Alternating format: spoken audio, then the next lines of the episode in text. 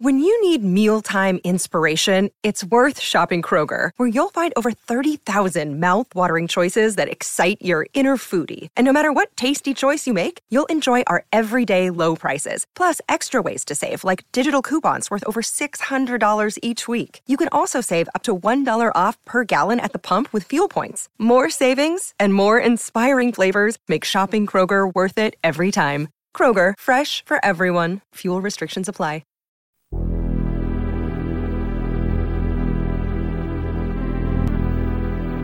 Secretos de un emprendedor presenta.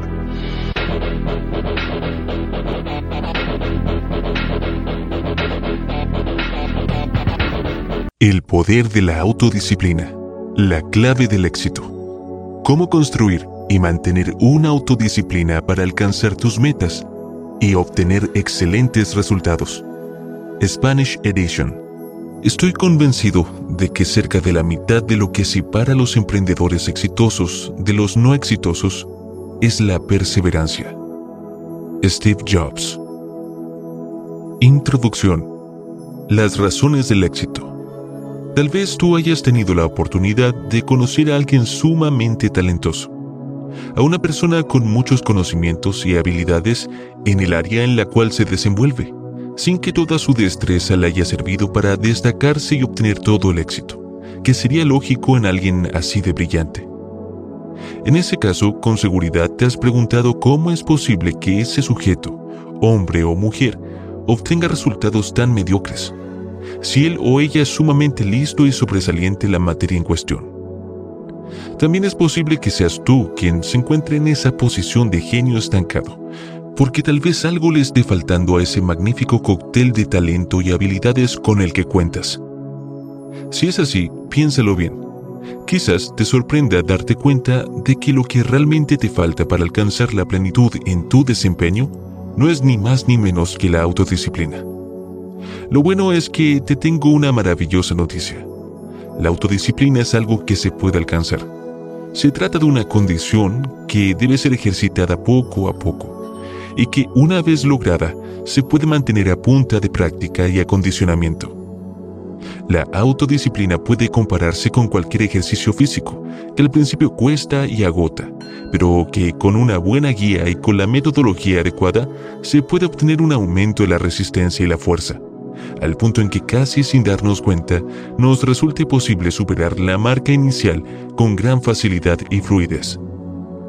Si tú eres una de esas personas a las que les está faltando ese valioso ingrediente, que es la autodisciplina para alcanzar el éxito, te felicito, porque estás a punto de conocer qué es lo que debes hacer para cambiar eso. Si no es tu caso, sino el de otras personas cercanas a ti, bien podrías hacerles llegar esta información que, sin duda, los ayudará a dar un vuelco a sus vidas.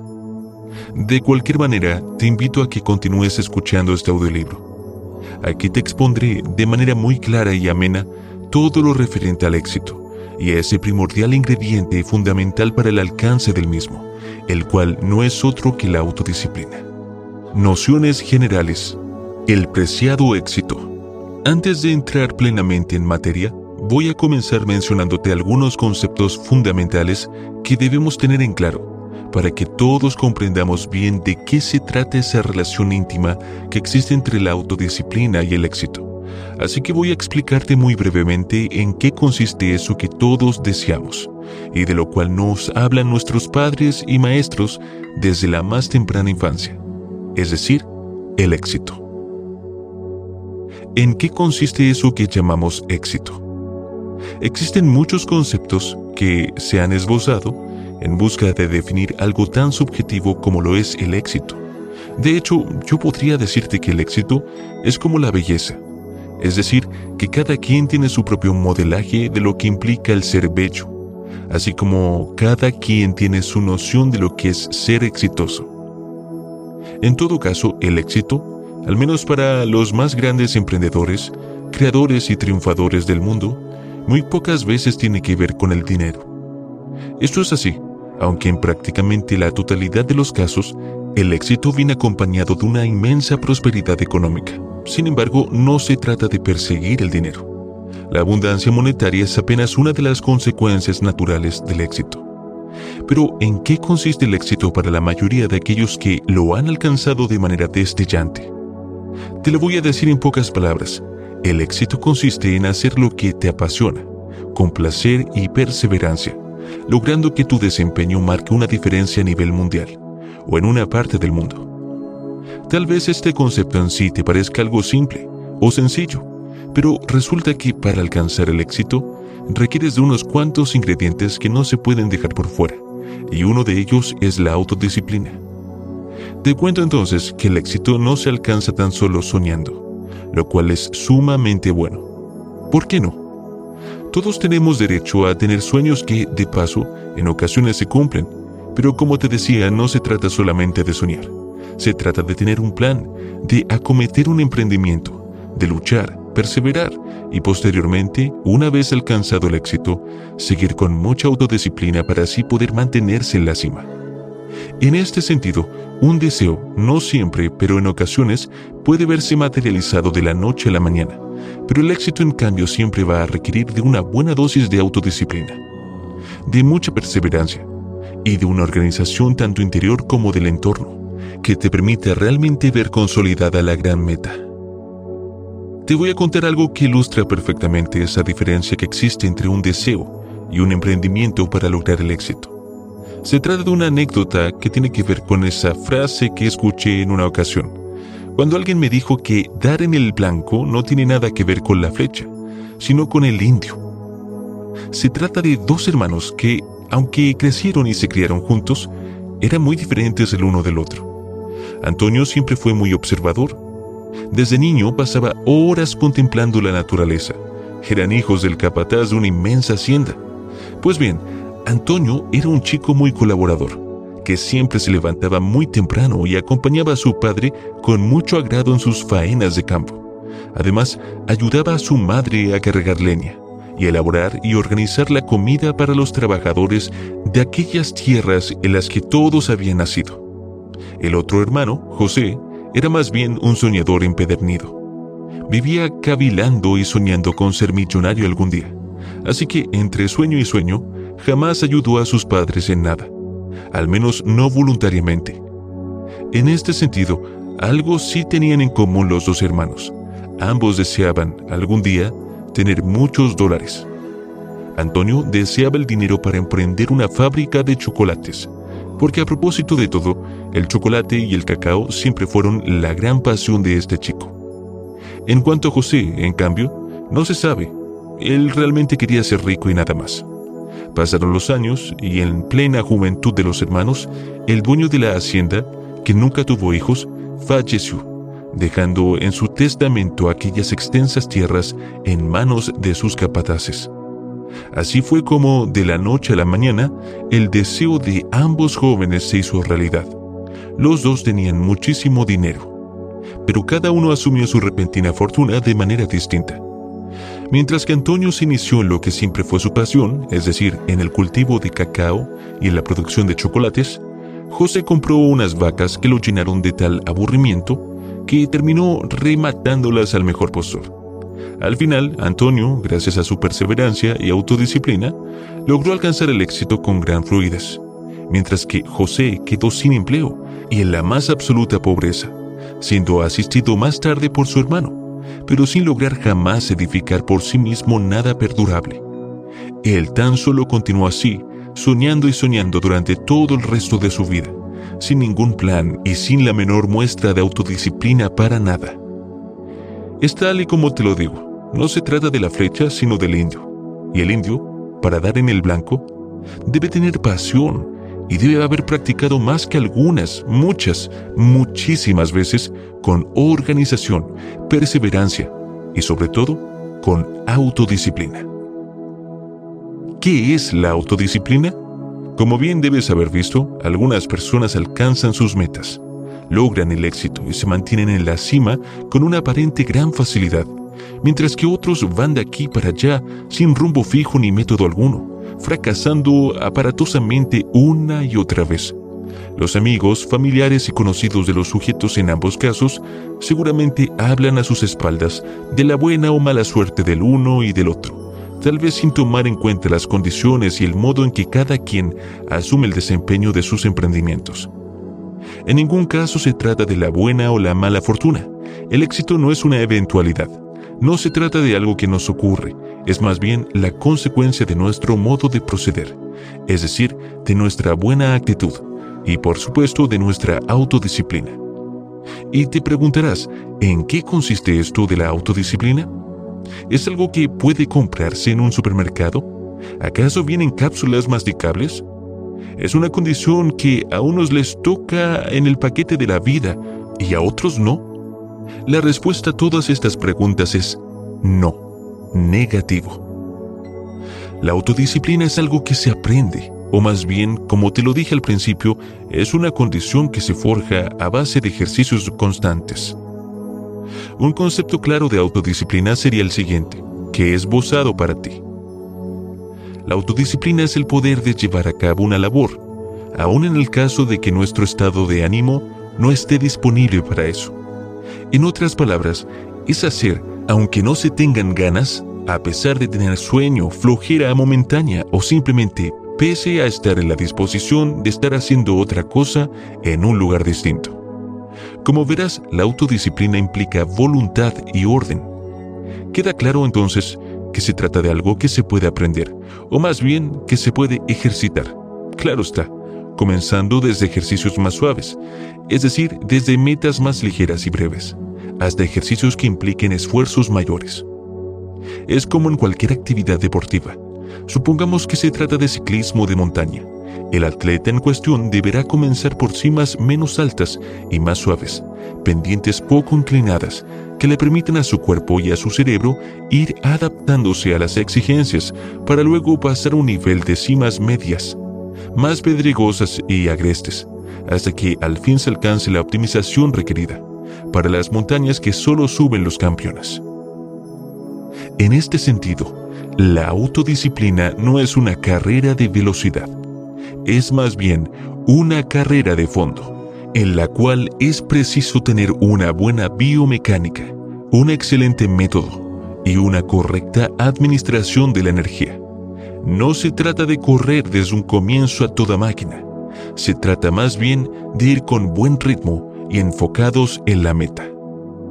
En todo caso, una vez alcanzada la autodisciplina, seremos más capaces de acometer proyectos, alcanzar metas e inclusive superar adicciones y hábitos inconvenientes. Ya vas a ver que inclusive notarás cómo el tiempo te va a rendir mucho más.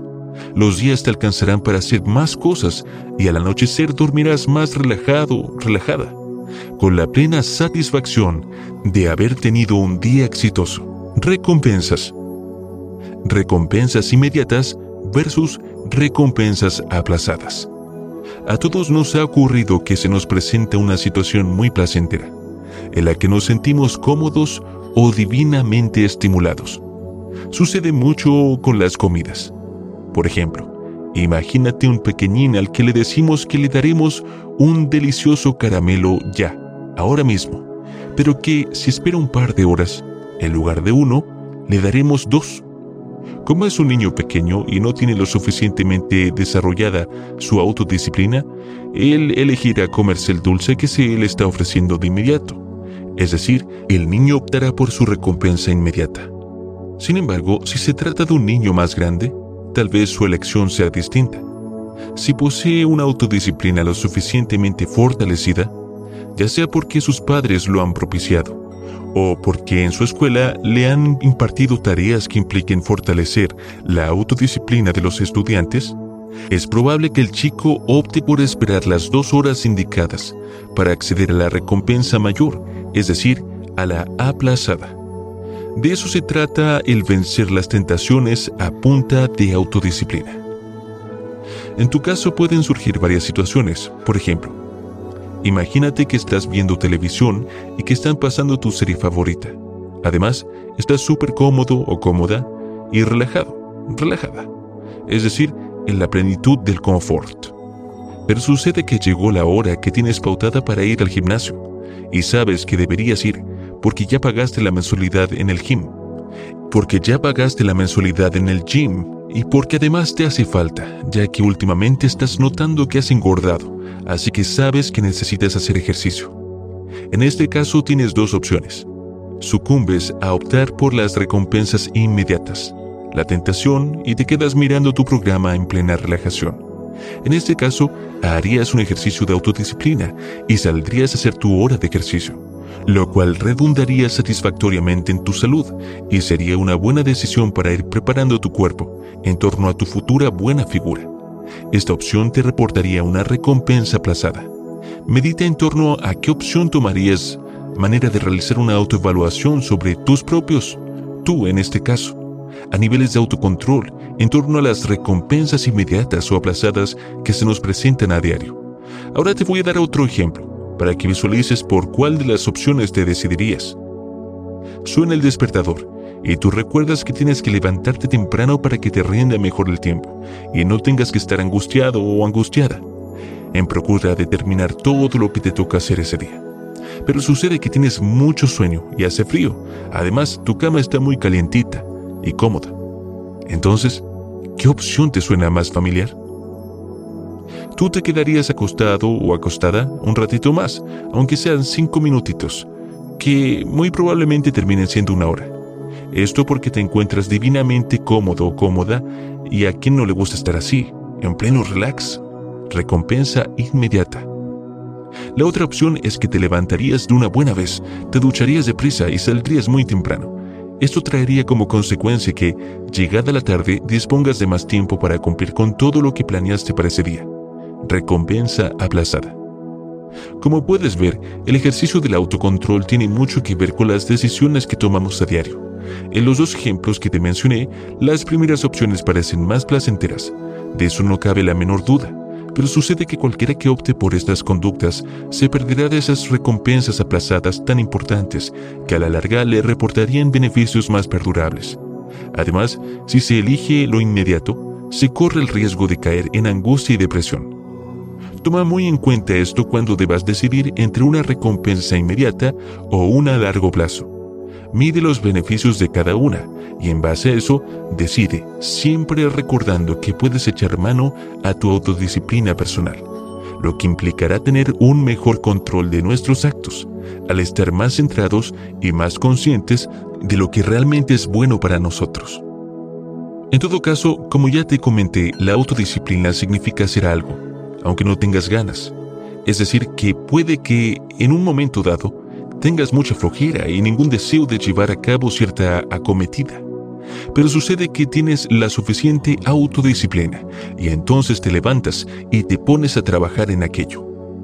Si, por el contrario, tienes por delante una gran motivación para hacer algo, no te hará falta hacer uso de la autodisciplina para que lleves a cabo la acción. Por ejemplo, si tú estuvieras cómodamente sentado o sentada en tu sillón viendo una película genial, y yo te dijera que a cambio de que fueras al gimnasio, yo te daría un millón de dólares, créeme, a mí no me cabe la menor duda de que saltarías de tu mullido sillón, como un resorte, y en menos tiempo de lo que cualquiera podría imaginarse, estarías en tu gym haciendo aeróbicos y levantando pesas al mismo tiempo. En cambio, si te sugiriera que te levantaras y te dirigieras al gimnasio, porque eso te ayudará a tener un cuerpo muy bien torneado y bello dentro de unos cuatro meses, recompensa aplazada, te aseguro que cabe la posibilidad de que optes por terminar de ver tu genial película, recostado o recostada sobre tu cómodo sillón. Recompensa inmediata.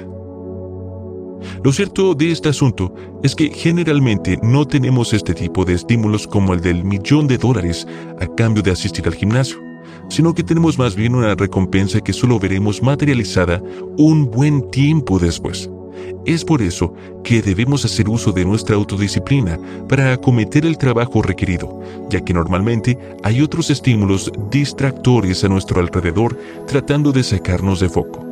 En este sentido, es preciso que nos mantengamos centrados, que nos proyectemos alcanzando nuestras metas, es decir, que nos veamos mentalmente a nosotros mismos en toda nuestra dimensión, disfrutando plenamente de todo lo que implicará nuestro logro, texturas, sabores, compañías, emociones, etc.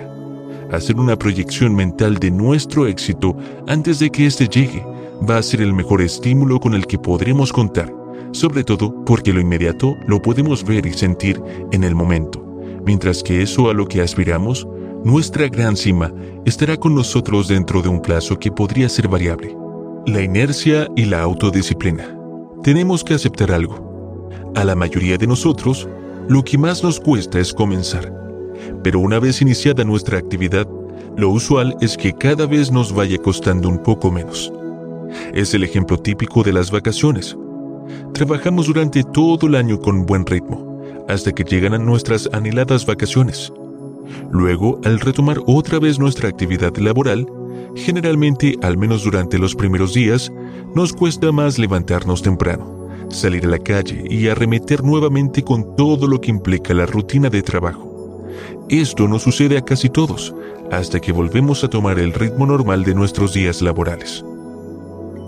Otro ejemplo igualmente ilustrativo es el de un montañista. Supongamos que el escalador en cuestión planea remontar el Everest, así que se detiene justo al pie de este altísimo monte ubicado en la cordillera del Himalaya. Mira hacia arriba y lo piensa durante un rato. Es cierto que él está habituado a subir montañas y picos, pero supongamos que está un poco fuera de forma, porque lleva un año inactivo debido a compromisos familiares así que arrancar le está costando bastante. De hecho, ahí mismo, frente a la enorme montaña cuya cima se pierde de vista, el hombre llega a pensar en la posibilidad de darse media vuelta. Pero desistir no está en sus planes, así que hace un trabajo mental. Acude a su autodisciplina y a su fuerza de voluntad y comienza, con mucho esfuerzo, a subir. Lo bueno es que ya después del primer kilómetro, la cosa comienza a cambiar. El montañista se entusiasma y continúa con su ruta con un optimismo y un ritmo que no tenía al principio de su acometida. Este montañista de nuestro ejemplo debió romper con la inercia de inactividad para poder arrancar. Por eso, al principio le costó mucho y tuvo que emplear una energía extra para poder recorrer los primeros metros. Pero después entró en inercia de acción y su rendimiento se elevó notablemente, así que le costó mucho menos continuar haciendo uso del impulso ganado. De eso, precisamente, es que se trata la inercia, que no es otra cosa que la ley física según la cual todo cuerpo tiende a mantenerse en movimiento a pesar del cese de las fuerzas externas, así como tiende a mantenerse en reposo, pese a un impulso exterior que pretende ponerlo en movimiento. La autodisciplina nos da esa capacidad de superar la inercia en el estado de inacción y de mantener la inercia de acción en el tiempo. Cuando nos invade la inercia de inacción, es decir, cuando nos cuesta volver a tomar impulso y nuestra tendencia es a permanecer en reposo, debemos hacer uso de la autodisciplina. Solo así retomaremos el impulso que requerimos para proseguir con nuestra actividad. Sabemos que no siempre resulta tan fácil. Se trata de un esfuerzo extra, es decir, de aplicar más energía de la acostumbrada para activarte, de manera que, en lugar de emplear esa fuerza de manera creativa, la estarás utilizando para retomar lo que ya sabes hacer y ya tienes establecido realizar. Por eso es que debes procurar mantener esa inercia cuando la tengas, porque así emplearás tus energías de una manera más productiva.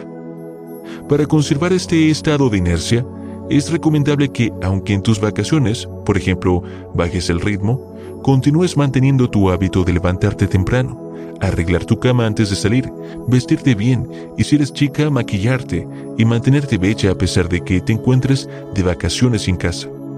También es muy recomendable que mantengas tu actitud de socialización.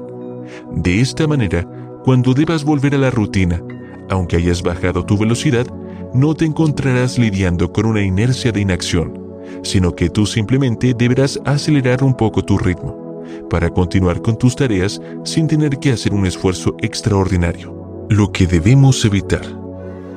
¿Qué nos impide vivir en autodisciplina?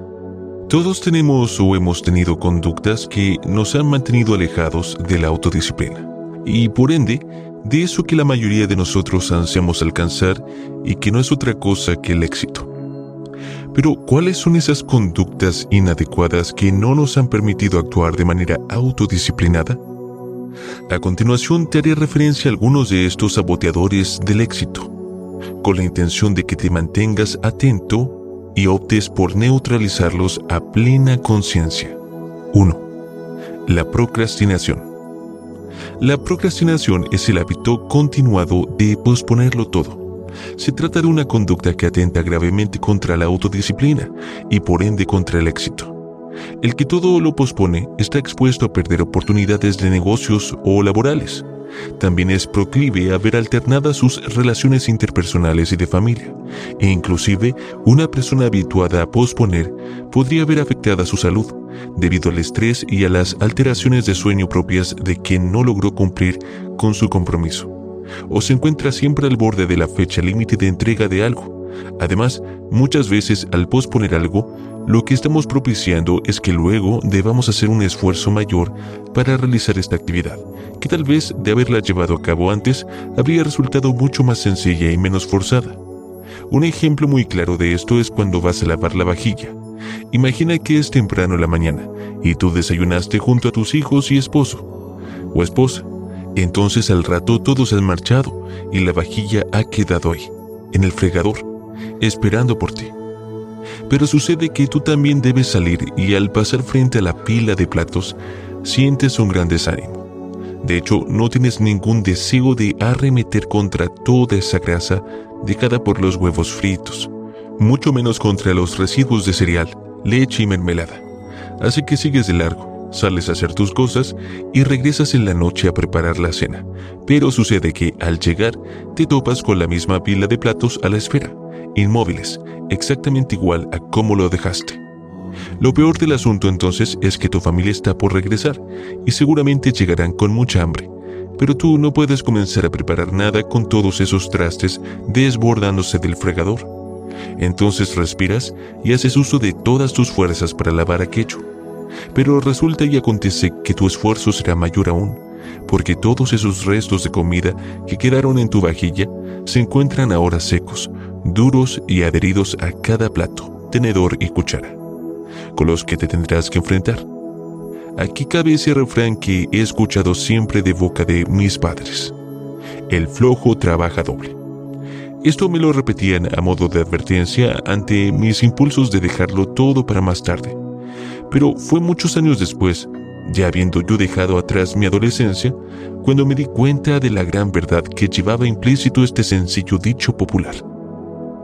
Ahora te voy a comentar cuáles son las verdaderas causas de las conductas postergadoras que todos hemos tenido alguna vez en la vida. Pon mucha atención para que identifiques las tuyas. Recuerda que es muy importante ubicar nuestras debilidades y las causas de las mismas para poder erradicarlas de nuestras vidas. El miedo al fracaso. Se trata del hábito de posponer las cosas por baja autoestima es decir, ante el temor de fracasar aparatosamente, la persona prefiere no hacer nada, hasta que finalmente se ve obligado a cumplir con su compromiso debido a que ya se encuentra en la fecha acordada para la entrega. Perfeccionismo. Es el caso de quienes no se deciden por uno u otro abordaje, debido a que todos les resultan insuficientes y esperando o buscando la arremetida perfecta, terminan activándose a última hora. Mala organización.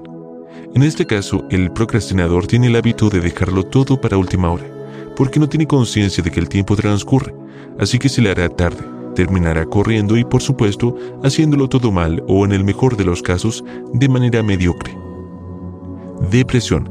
Es claro, las personas deprimidas no se activan, o en todo caso tardan en hacerlo, porque en medio de su emoción y de la percepción catastrófica que tienen de la vida, no se sienten motivados a nada. Piensa bien en todas estas posibles razones para procrastinar y tómate tu tiempo. A veces el ubicar nuestras debilidades no es algo que se logre de la noche a la mañana, así que hazlo sin prisa, pero sin pausa. Mientras tanto, te voy a contar algo acerca de un sujeto que conocí y que tenía la muy mala costumbre de dejar sus compromisos para el último momento. Se llamaba Carlos y era un tipo muy brillante, un investigador universitario que se llenaba la boca diciendo que a él le gustaba trabajar bajo presión. Según este amigo, el estar en fecha límite para la entrega de sus proyectos era para él una gran motivación.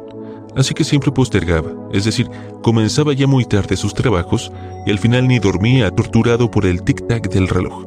que segundo a segundo le iba recordando que ya faltaba muy poco para la hora cero.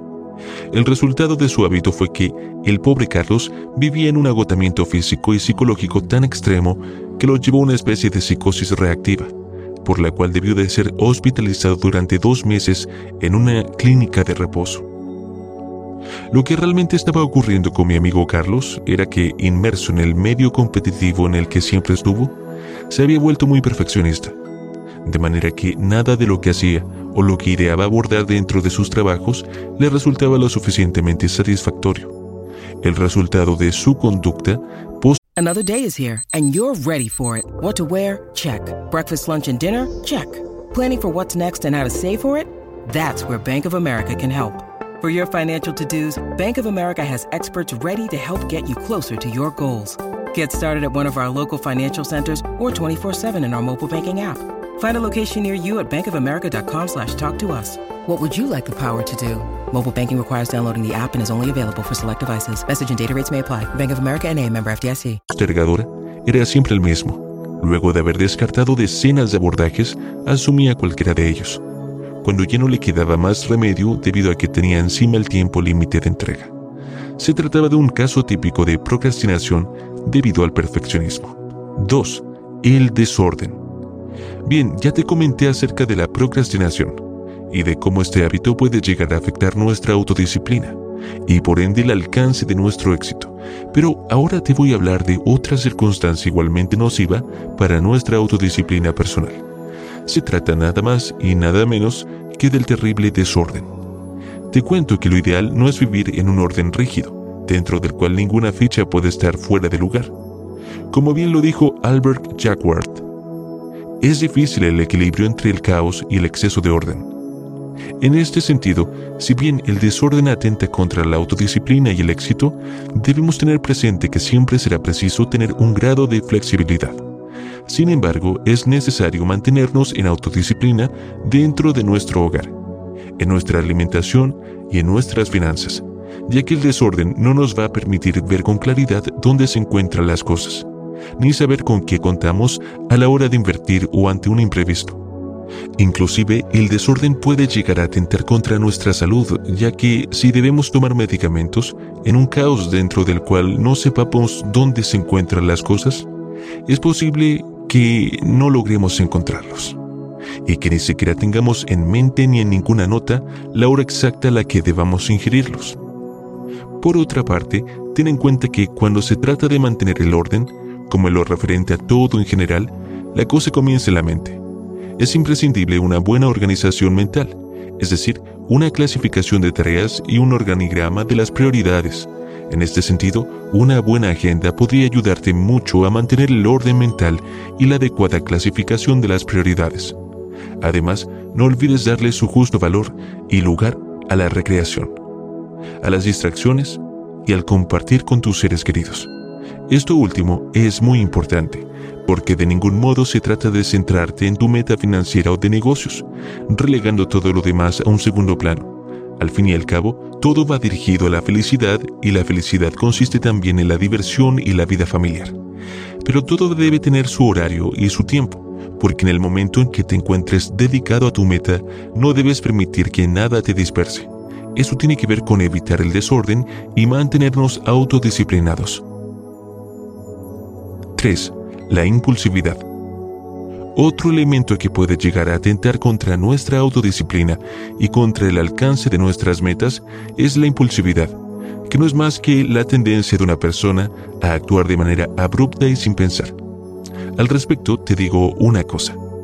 Cuando tienes autocontrol, no serás proclive a tomar decisiones cerradas debido a un momento de impulsividad. Cuando nos ejercitamos en el arte de la autodisciplina, uno de los factores que debemos intervenir es nuestro desorden, si es que el mismo se encuentra presente en nuestras vidas manteniéndonos alejados del éxito. Más aún hoy en día, en estos tiempos en los cuales todo se maneja vía Internet y por diferentes medios sociales, en los cuales un clic puede llegar a marcar la diferencia entre el éxito y el fracaso. Así que es preciso tener la autodisciplina suficiente como para mantener domados nuestros impulsos. Además, te cuento que esto no está referido únicamente a circunstancias financieras y de negocios. sino también acontecimientos en los que están involucrados sentimientos familiares o románticos. En todos estos casos, antes de activar un clic o darle enviar a un mensaje que podría cambiar el curso de una relación, es preferible respirar, dar una vuelta por la calle y tomar algo de aire fresco, antes de enviar un mensaje para después arrepentirse. Recuerdo que en una ocasión, un amigo mío fue al hipódromo a jugar unos caballos en la carrera de la tarde. Yo escuché que alguien le dio un dato asegurándole que el caballo en cuestión no perdería y en efecto no perdió. Mi amigo estaba entonces feliz porque había ganado algo de dinero, así que volvió la noche para jugar nuevamente. Estaba emocionado. Entonces, el mismo sujeto, quien parecía vivir en el hipódromo, porque cada vez que íbamos él estaba ahí, le dio otro dato a mi amigo asegurándole que volvería a ganar pues esta vez lo vi desde mi asiento. Mi amigo se acercó a la taquilla impulsado por el entusiasmo y el desbordado optimismo, y sin pensarlo ni siquiera por un segundo, apostó absolutamente todo su dinero. Eran sus ahorros de 10 años. Fue entonces cuando, en menos de cinco minutos, mi amigo perdió hasta el aliento, todo por haberse dejado guiar por sus impulsos. Está de más decirte que algo de autodisciplina habría mantenido a mi amigo a salvo de aquella debacle de la cual tardó años en recuperarse. Después de haberte contado esta historia, muy triste para mi amigo, seguramente tú te estarás preguntando, ¿pero es así de fácil disciplinarse para controlar la impulsividad? Ciertamente no es tan sencillo.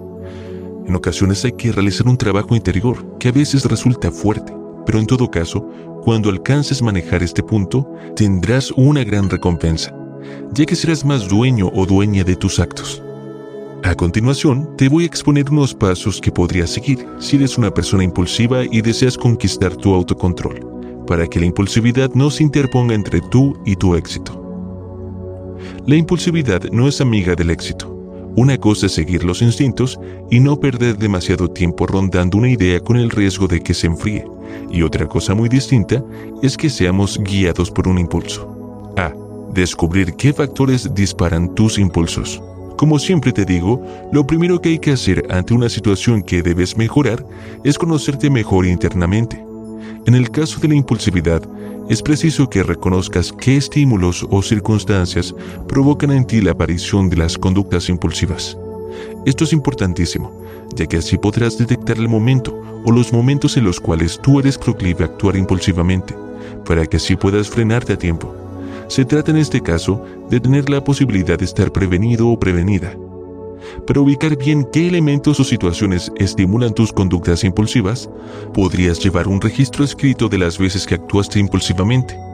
Sería bueno entonces que lo anotaras todo, es decir, tanto la situación en cuestión como las emociones que surgieron antes y después de la conducta, así como las personas que estaban contigo durante tus momentos de impulsividad es muy importante que averigües cómo te sentiste y cómo reaccionaste durante y después de tu conducta impulsiva. En este sentido, mi recomendación va orientada a que analices bien tus datos y tomes conciencia de qué situaciones de la cotidianidad o qué evento extraordinario te condujo a actuar impulsivamente. De esta forma podrás predecir tus ataques de impulsividad para que puedas evitar malas decisiones. B. Antes de actuar, respira tres veces. Cuando ya hayas realizado el primer paso, es decir, cuando tengas conciencia de qué acontecimientos generan en ti reacciones impulsivas y sepas o notes que una de esas circunstancias se encuentra presente ante ti, no se trata de que te quedes paralizado y sin hacer nada a la espera de que el estímulo transcurra. No, se trata más bien de que te tomes un tiempo para pensar antes de actuar. Puedes optar por tomar tres respiraciones profundas y luego medir los pro y los contra de las conductas que podrías asumir al respecto. Es decir, haz tus cálculos antes de proceder. Esto disminuirá las probabilidades de que metas la pata por actuar sin pensar y de manera impulsiva. Créeme algo, si antes de tomar una decisión, primero dejas transcurrir unos segundos, tu cerebro se calmará y podrás pensar con más claridad. De manera que no es difícil, es una cuestión fisiológica.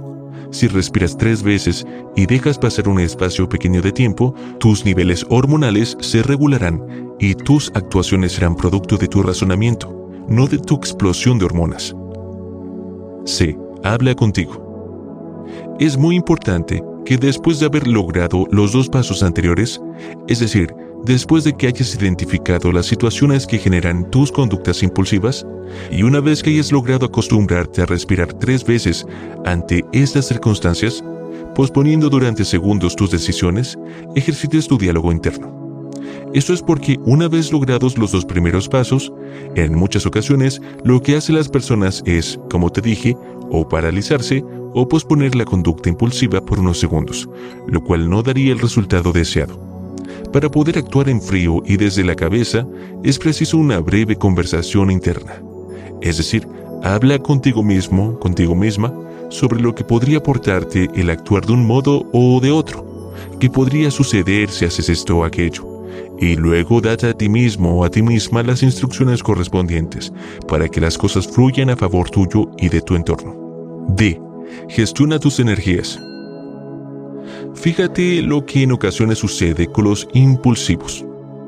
Se trata generalmente de personas que, ante circunstancias corrientes, es decir, ante entornos que no generan sus conductas impulsivas, ellos simplemente no intervienen, sino que permanecen pasivos aunque tengan muchas ganas de actuar. Esto es porque, en cierto modo, se reprimen mucho. Tal vez te suene contradictorio, pero es que el impulsivo es como un volcán en plena efervescencia. Estas personas generalmente son calladas, no opinan mucho y aparentemente prefieren dejarle las decisiones a alguien más, pero entonces fíjate bien cómo sus ojos brillan. Normalmente en estos sujetos los ojos no hablan, sino que gritan, se trata de individuos que por una u otra razón no toman decisiones cuando deberían tomarlas y luego culpan a todo el mundo porque dentro de sus inconscientes llegan a sentirse desvalorizados y amordazados, sin darse cuenta de que la mordaza se la ponen ellos mismos. Entonces, un día cualquiera, llega la situación en cuestión. Sí, sí, esa que suele desatar su impulsividad. Es ahí donde el volcán hace erupción y toda esa energía sale a borbotones en forma de una decisión desaforada. Tengo una amiga que tenía esta misma peculiaridad. Sandra es una mujer muy inteligente. De hecho, es una decoradora de interiores muy cotizada. Pero sucede que cuando estaba con su madre y tocaba que se tomara alguna decisión, Sandra ni opinaba. Claro, la mamá de Sandra, una mujer tan lista como su hija, era la que decidía siempre. Pero entonces ocurría que en ausencia de Angélica, la mamá, Sandra se había dedicado a tomar decisiones de manera tan impulsiva que inclusive en una ocasión, estando Angélica de viaje, Sandra vendió su departamento sin tener otro al cual mudarse, todo por un impulso galopante. Lo que ocurrió después fue que la chica se tuvo que ir a vivir con su madre, tras lo cual ambas se convencieron aún más que nunca de que Sandra era incapaz de tomar una buena decisión en su vida. Así que a partir de entonces, todavía más que antes, Sandra mantuvo un silencio casi sepulcral cuando estaba en presencia de su madre, dedicándose a explotar como en su mejor época el Vesubio, siempre que su madre no estuviera cerca. Cuando hablé con Sandra y le dije que tomara nota de los momentos en los cuales aparecía su impulsividad, ella notó enseguida que sus conductas aparecían siempre en ausencia de su madre mientras que cuando ambas estaban juntas, la chica jamás tomaba decisión alguna, ya que en esas oportunidades las riendas de todos los asuntos las tomaba siempre su mamá. Entonces estuvo claro lo que la joven debería hacer. Aunque al principio le pareció muy difícil, ella debería opinar y tomar decisiones justamente en los momentos en que su madre estuviera presente, y eso fue lo que hizo. Por supuesto que comenzó con cosas pequeñas, como con los colores que elegiría para pintar su nuevo departamento y con la compra de víveres y artículos pequeños. Al principio surgieron algunas disputas entre ambas mujeres, pero muy pronto las aguas tomaron su cauce y Sandra comenzó a tomar decisiones propias de mayor calibre, justamente cuando Angélica estaba presente. Esto hizo que la chica bajara sus niveles de ansiedad y de energía acumulada de manera que sus explosiones de impulsividad en ausencia de su madre fueron bajando también. Hoy en día ambas mujeres se ríen de aquello. Sandra se casó y tienen tres lindos niños que son la locura de la abuela Angélica. Pero eso sí, las decisiones en torno a la educación de los pequeños las toma Sandra, claro está, en forma serena, sin aquellos episodios de impulsividad que una vez regentaron su vida. E. Si lo anterior falla, prueba con la relajación. Hay personas que tienen tan arraigado el hábito de actuar impulsivamente que les resulta más difícil disminuir ese exceso de energía. Se trata de personas que dicen no poder cambiar esta forma de actuar, porque a lo mejor ni siquiera han podido tomar conciencia de las circunstancias que generan sus conductas. Entonces, mientras tratan de ubicar estos factores, sería bueno que realizaran también paralelamente un poco de ejercicio. Podría ser algo de yoga, o ejercicios aeróbicos como el caminar o practicar bicicleta o natación. También es recomendable realizar alguna actividad artística, como escribir poesía, pintar o iniciarse en el aprendizaje de un instrumento musical. Estas actividades serán de mucha ayuda a la hora de canalizar esa energía acumulada que está propiciando el hábito de tomar decisiones en forma explosiva. 4. Las tentaciones. No te asustes, no planeo darte una lección extrema de moral.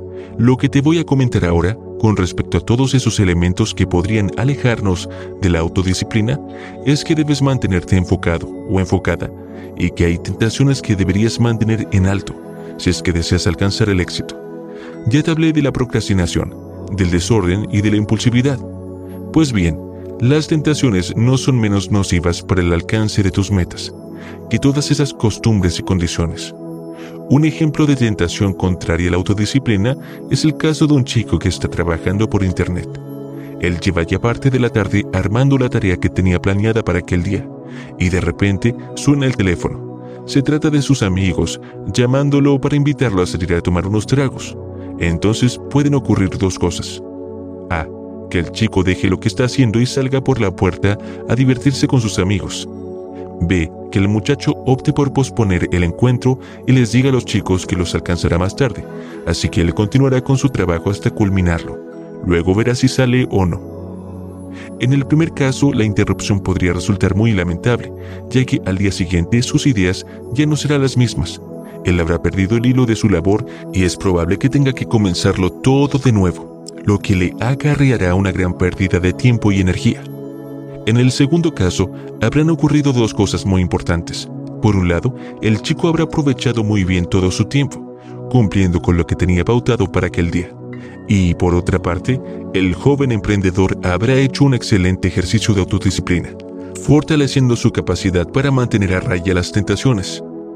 Otro aspecto que te voy a exponer con respecto a eso de las tentaciones que pueden alterar tu autodisciplina, es eso que tiene que ver con los agentes externos, que pretendan tentarte para que actúes en contra de la ley o por encima de tu ética personal. Sé que no es tu caso, pero igualmente debo decirte que nada podría perjudicarte más que actuar en contra de tus principios o contra lo establecido en las leyes, pensando que de esta manera llegarás más rápidamente a alcanzar tus metas. A todos nosotros se nos pueden presentar tentaciones de este tipo. Gente que puede llegar pensando que quizás podamos ser presas fáciles de nuestras ambiciones, pero no será así. Si tenemos conciencia y si tenemos lo suficiente autodisciplina como para saber decir que no de manera asertiva, jamás nos dejaremos arrastrar por tentaciones que puedan atentar contra nuestra paz, contra nuestra solvencia moral y espiritual y contra nuestra libertad ser autodisciplinados y conscientes de lo que es ético para nosotros, así como de las consecuencias que nos podría acarrear actuar al margen de la legalidad, nos mantendrá salvo de las dificultades correspondientes a este tipo de caídas. Es preferible estar en paz con nosotros mismos, con nuestras familias, con Dios y con la vida, que arriesgarnos a que todo lo que tenemos se desmorone como un mal elaborado castillo de arena. ¿Cómo construir y mantener la autodisciplina? 1. Toma conciencia de tus debilidades. Lo primero que debes hacer, no solo para ejercitar y mantener tu autodisciplina, sino para toda la vida, es reconocer cuáles son tus fallas. En este caso me refiero a qué es lo que debes intervenir para poco a poco transformarte en una persona autodisciplinada, en consecuencia exitosa. Tómate tu tiempo. A veces no resulta fácil, ni podemos ver nuestras fallas de manera instantánea se trata, en muchos casos, de un ejercicio de introspección. Hazte las preguntas correspondientes. ¿En qué estoy fallando? ¿Qué es eso que estoy haciendo para que mis metas se derrumben? Pregúntate también en qué nivel se estancan tus metas. Si es a corto, mediano o largo plazo. Esto último es importante porque te ayudará a ver si tus fallas aparecen al principio, a la mitad o ya llegando al final de tus emprendimientos. Puede ocurrir que comiences muy bien, pero que luego caigas en el desánimo y abandones tus proyectos. Se trataría entonces de una mala gestión en tu fuerza de voluntad. Pero también es posible que simplemente te cueste arrancar, pero que una vez comenzando el camino no haya nada que te detenga. En este caso te estaría costando romper con la inercia de inacción. Identifica esto para que luego logres atacar tus conductas saboteadoras en el tiempo correspondiente. 2. Comienza con actividades sencillas. Es muy importante a la hora de ejercitar tu autodisciplina que te inicies con tareas muy simples. Por ejemplo, si no tienes el hábito de fregar los platos inmediatamente después de comer, puedes comenzar justamente por ahí. O por otras acciones cotidianas que no acostumbras a hacer a tiempo, para que tu casa se mantenga aseada y en orden. También puedes organizar tus comidas. Haz el esfuerzo de comer a las horas establecidas para el desayuno, el almuerzo y la cena. Estas son cosas simples por las cuales podrías comenzar ejercitando tu autodisciplina. Después podrás dar un paso adelante realizando actividades más arduas, esas que te costarán un poco más, como por ejemplo reparar una cerca o pintar una habitación. Más tarde, te resultará fácil realizar actividades que requieran de ti un esfuerzo mayor y que tal vez impliquen cambios determinantes dentro de tu vida. En el caso típico de alguien que quiere perder peso, y sabe que para ello será preciso hacer unos cuantos cambios en su dieta diaria, es muy probable que no le sirva de nada cometer una dieta rígida y baja en calorías que suponga eliminar casi todos los carbohidratos de la noche a la mañana. Es muy probable que, guiada por su empeño en adelgazar, esta persona comience su nuevo régimen alimenticio. Entonces, quizás hasta regale todo el contenido de su nevera y a la cena, y se dirige al supermercado más cercano para comprar vegetales y carnes magras. Hasta ahí, todas sus buenas intenciones lucirán estupendas. Pero sucede que el cambio será muy brusco y que la persona jamás en su vida ha ejercitado su autocontrol de ningún modo, mucho menos en materia alimentaria. Sin embargo, es probable que logre perder bastantes kilos porque en un esfuerzo suprahumano, este ser logrará mantenerse dentro del régimen el tiempo suficiente como para bajar considerablemente de peso. Sin embargo, atormentado o atormentada por sus deseos de dulces y harinas, la persona en cuestión volverá, tarde o temprano, a caer en la tentación e irá directamente a comer todo eso que tiene en su indisciplinada mente, recuperando de manera superlativa todos los kilos que había logrado perder. La persona de nuestro ejemplo fracasó en su intento, porque para ejercitar la autodisciplina es necesario ir paso a paso, comenzando por exigencias más ligeras que requieran menos esfuerzos y supongan cambios más suaves, para luego pasar a cometidas que demanden de un esfuerzo medio. Más adelante, llegado el momento, se puede pasar los esfuerzos más grandes. De esta manera será posible alcanzar una buena y óptima autodisciplina que nos permite apuntar de manera fructífera el alcance del éxito. 3. Actívate con prontitud. Otra cosa que debes tener presente para activar y conservar tu autodisciplina es evitar que transcurra demasiado tiempo entre el momento en que pensaste en realizar algo y el momento en el que lo llevaste a cabo. Si se trata de una tarea sencilla, como por ejemplo organizar unas carpetas de trabajo, no dejes que transcurran más de 20 minutos entre el pensamiento y la acción. De esta manera estarás ejercitando tu autodisciplina y estarás procediendo de modo que el éxito se ubique más cerca del alcance de tu mano.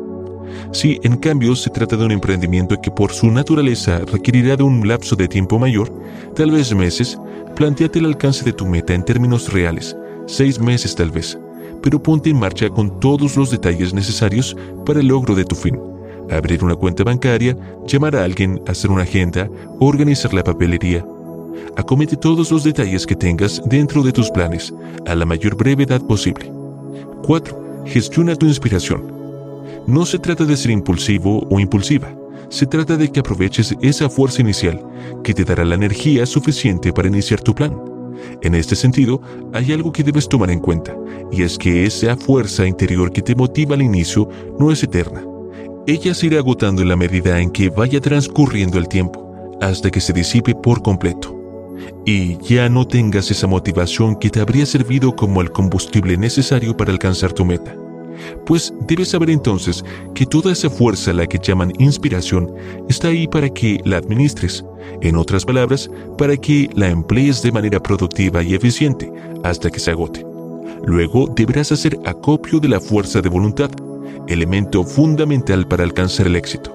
Pero esa fuerza inicial, que se agota con los días, debes aprovecharla al máximo. Es por eso que te decía, cuando te hablé de tomar conciencia de tus debilidades, que es importante que ubiques el instante justo en el que se te agotan las baterías, es decir, que sepas discernir en qué momento, desde ese instante en el que se te ocurre la idea y la cometes, comienzas a perder las ganas de seguir adelante. Porque es ahí justamente cuando debes hacer uso de tu autodisciplina, ya que deberás actuar y trabajar, aunque no tengas ganas. Todo dependerá entonces de la autodisciplina con la que cuentes, de cómo la hayas ejercitado y de cuánta fortaleza te aporte esa autodisciplina para que puedas continuar hacia tu meta. 5. Trabaja con eficiencia.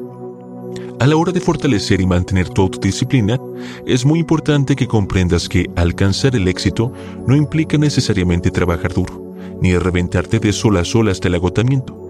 Es decir, que no se trata de que tengas que romperte el lomo para alcanzar tus metas, se trata más bien de trabajar con eficiencia.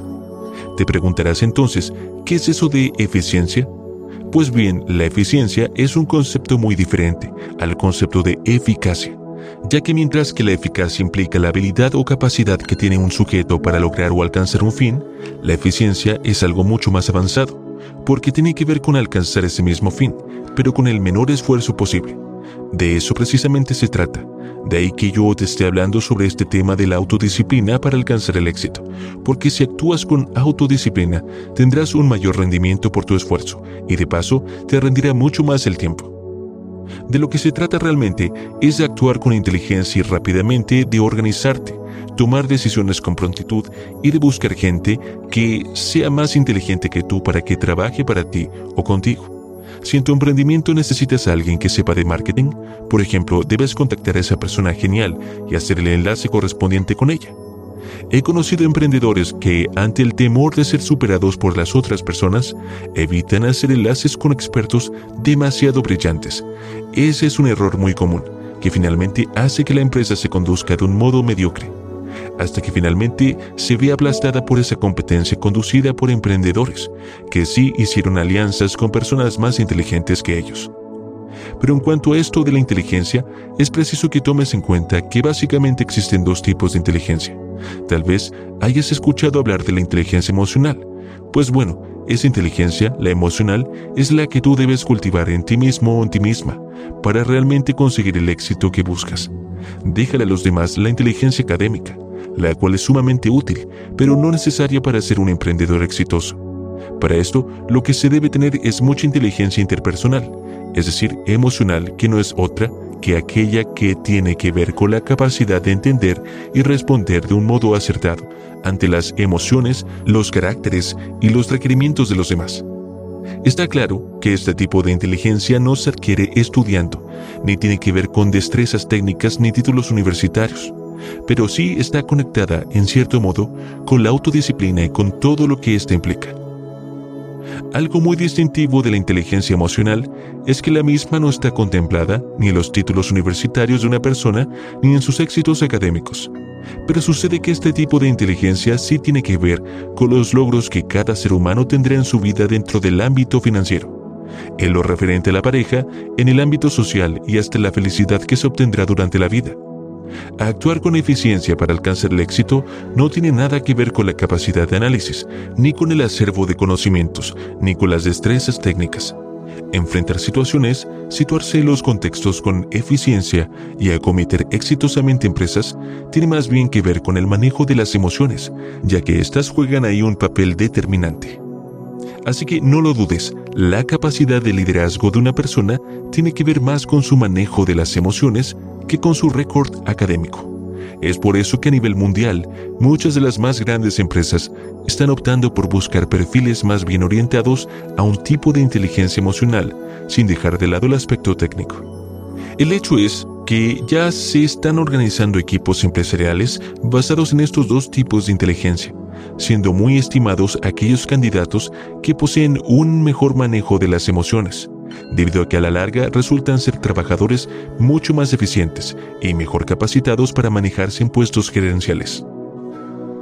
6. Enfócate. Posiblemente te ha sucedido que estás caminando por una calle y de repente te cruzas de frente con una persona que llama tan poderosamente tu atención que todo el entorno desaparece para ti. Eso es lo que implica el enfocarte Se trata de que centres tu atención en lo que estás haciendo, sin que nada ni nadie pueda distraerte. Tal vez tengas algún problema sentimental porque tu novio o novia no desea saber nada más de ti, y eso te tiene terriblemente despechado o despechada. También es factible que tu problema sea más bien de tipo económico, que no tengas ni siquiera con qué pagar la renta y que tu casero te haya amenazado con ponerte de patitas en la calle. En todos esos casos, tu autodisciplina consistirá en no permitir que nada de eso te distraiga, al menos no mientras estés trabajando en el alcance de tu meta. Si te permites perder el foco de tu atención, dispersarás tu energía y es muy probable que te extravíes y no logres consolidar tus objetivos. Si, por otra parte, eres una persona que no se centra porque te dispersas con facilidad, procura ejercitarte en tareas sencillas.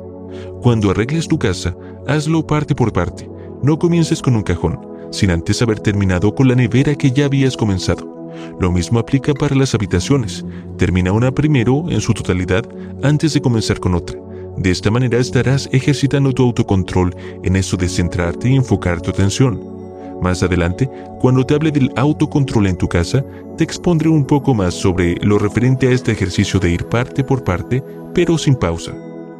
7. Lo que haces que sea compasión. At Evernorth Health Services, we believe costs shouldn't get in the way of life-changing care, and we're doing everything in our power to make it possible. Behavioral health solutions that also keep your projections at their best? It's possible. Pharmacy benefits that benefit your bottom line? It's possible. Complex specialty care that cares about your ROI. It's possible. Because we're already doing it. All while saving businesses billions. That's Wonder made possible. Learn more at evernorth.com/wonder. Es prácticamente imposible alcanzar el éxito en algo que no te guste ni te apasione. Es más, resulta muy difícil mantener por un periodo ilimitado una autodisciplina consistente si lo que haces no te gusta para nada y si de paso te están pagando un sueldo miserable por hacerlo.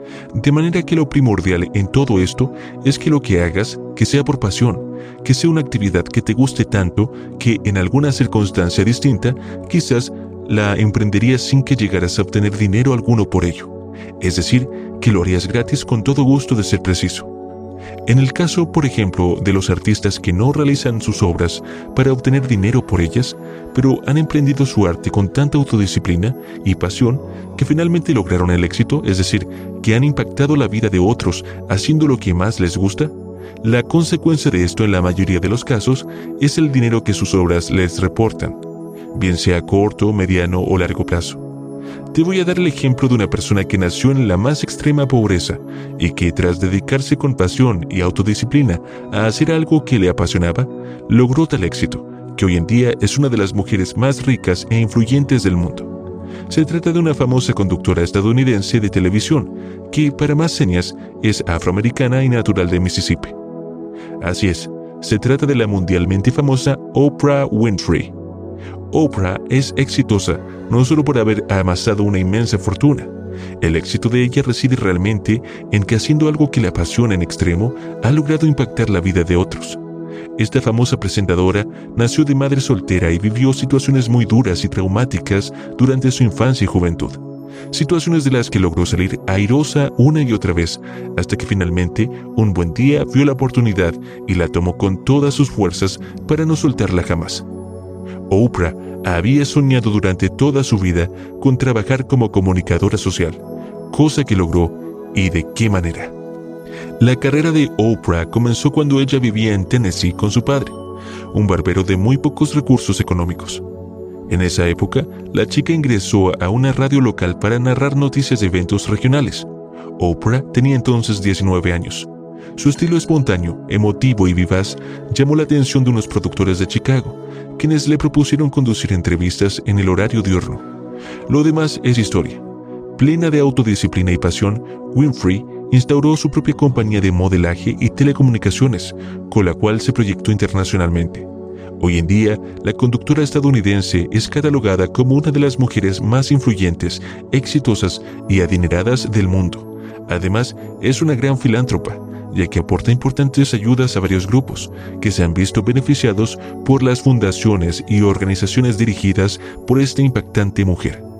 8. Mantén a raya a los saboteadores. Otra cosa muy importante que debes hacer con toda la autodisciplina de la que dispongas es mantener a raya a los saboteadores. Puede ser que se trate de personas, pero también es posible que se trate de situaciones u objetos que se te presenten, para desanimarte o para desviar tu concentración. Si el saboteador es un ser humano, no es nada productivo que te le enfrentes y te resistas, ya que esto implicaría una pérdida del valioso tiempo con el que cuentas para llevar a cabo la acometida en pro de tu éxito. Tan solo mantén a esas personas fuera de tu ámbito y tu mente, para que puedas dedicarte tranquila y plenamente a lo tuyo. En el caso de que el saboteador en cuestión sea una persona cercana a ti, alguien que pareciera empeñada en desinflar tus sueños y desviarte de tu camino al éxito, no es necesario que la destierres de tu vida, sobre todo porque en ocasiones se trata de gente querida, quienes debido a sus propios miedos personales te hacen comentarios o te convidan a que tomes actitudes que en caso de que les prestes la atención suficiente podrían llegar a sacarte de tu autodisciplina y de la ruta previamente fijada por ti. En el caso de sus seres queridos, tan solo debes tomar la postura de mantenerlos a raya, es decir, comparte con ellos los ratos afectivos inherentes a la familiaridad que los une, pero no les comentes ni los inmiscuyas en tu proyecto, ni en los ratos de concentración que requieras para el logro del mismo. Según Bernardo Zamateas, el autor del best-seller titulado Gente Tóxica, existen diferentes perfiles de personas que tienen como costumbre, misión o naturaleza sabotear y arremeter en contra de los demás, de sus metas y de sus planes. En el apartado correspondiente a autodisciplina interpersonal, te expondré con claridad cómo actúa esta gente y qué es lo que hacen para infectar tus metas, aunque te diré que actuar de esta manera también perjudica a quien así se comporta. De modo que en el apartado correspondiente voy a ser un poco fuerte contigo para que analices bien si tú mismo o tú misma estás o no cayendo en este tipo de conductas que desvían tus energías y te alejan del éxito. 9. Ejercita la autodisciplina del silencio. Una cosa muy importante que debes ejercitar con autodisciplina es tu capacidad para hacer silencio. Sí, así como lo escuchas, y no se trata de que te metas a monja o monje de clausura y hagas un voto de silencio.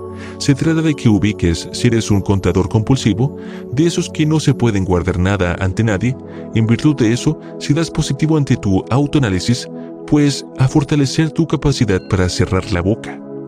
Es cierto que hay ocasiones en que es procedente que comentes tus planes, porque tú no sabes cuándo te puedes llegar a topar con alguien que pueda aportar algo que pueda hacerte útil.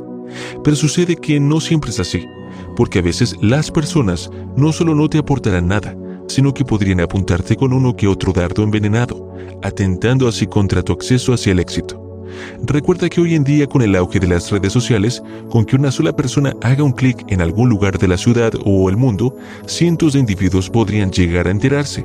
Al mismo tiempo, de todos tus planes y financieramente hablando, hay cosas que deberías mantener en el cerco de tu más pequeña intimidad.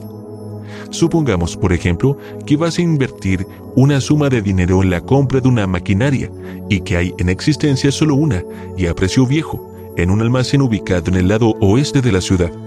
Supone entonces tú, en lugar de ir a comprarlo sin comentarlo mucho, apenas a tu pareja y algún amigo o socio de confianza, ¿por qué no?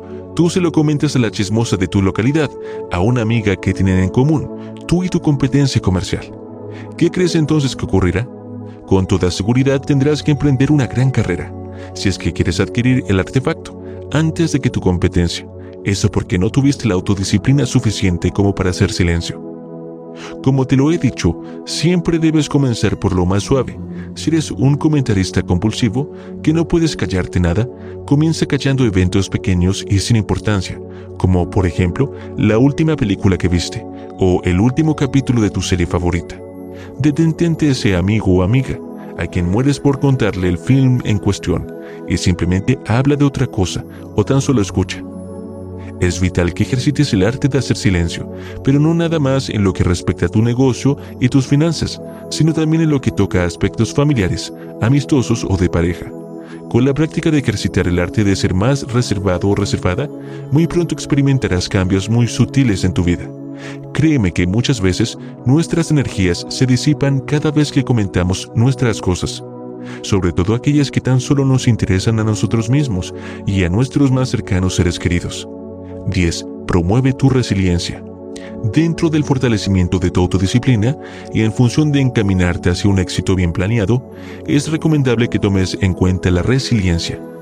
No olvides que es normal y humano que transitemos la vida en medio de eventuales pérdidas y cambios, que naturalmente nos van a causar dolor, angustia y estrés. Eso es así. En este sentido, todos tenemos un grado de capacidad de recuperación. Esto es lo que llamamos resiliencia. El término resiliencia realmente viene de la ingeniería y tiene que ver con la capacidad que posee un material para retomar su forma original luego de haber sido sometido a una presión.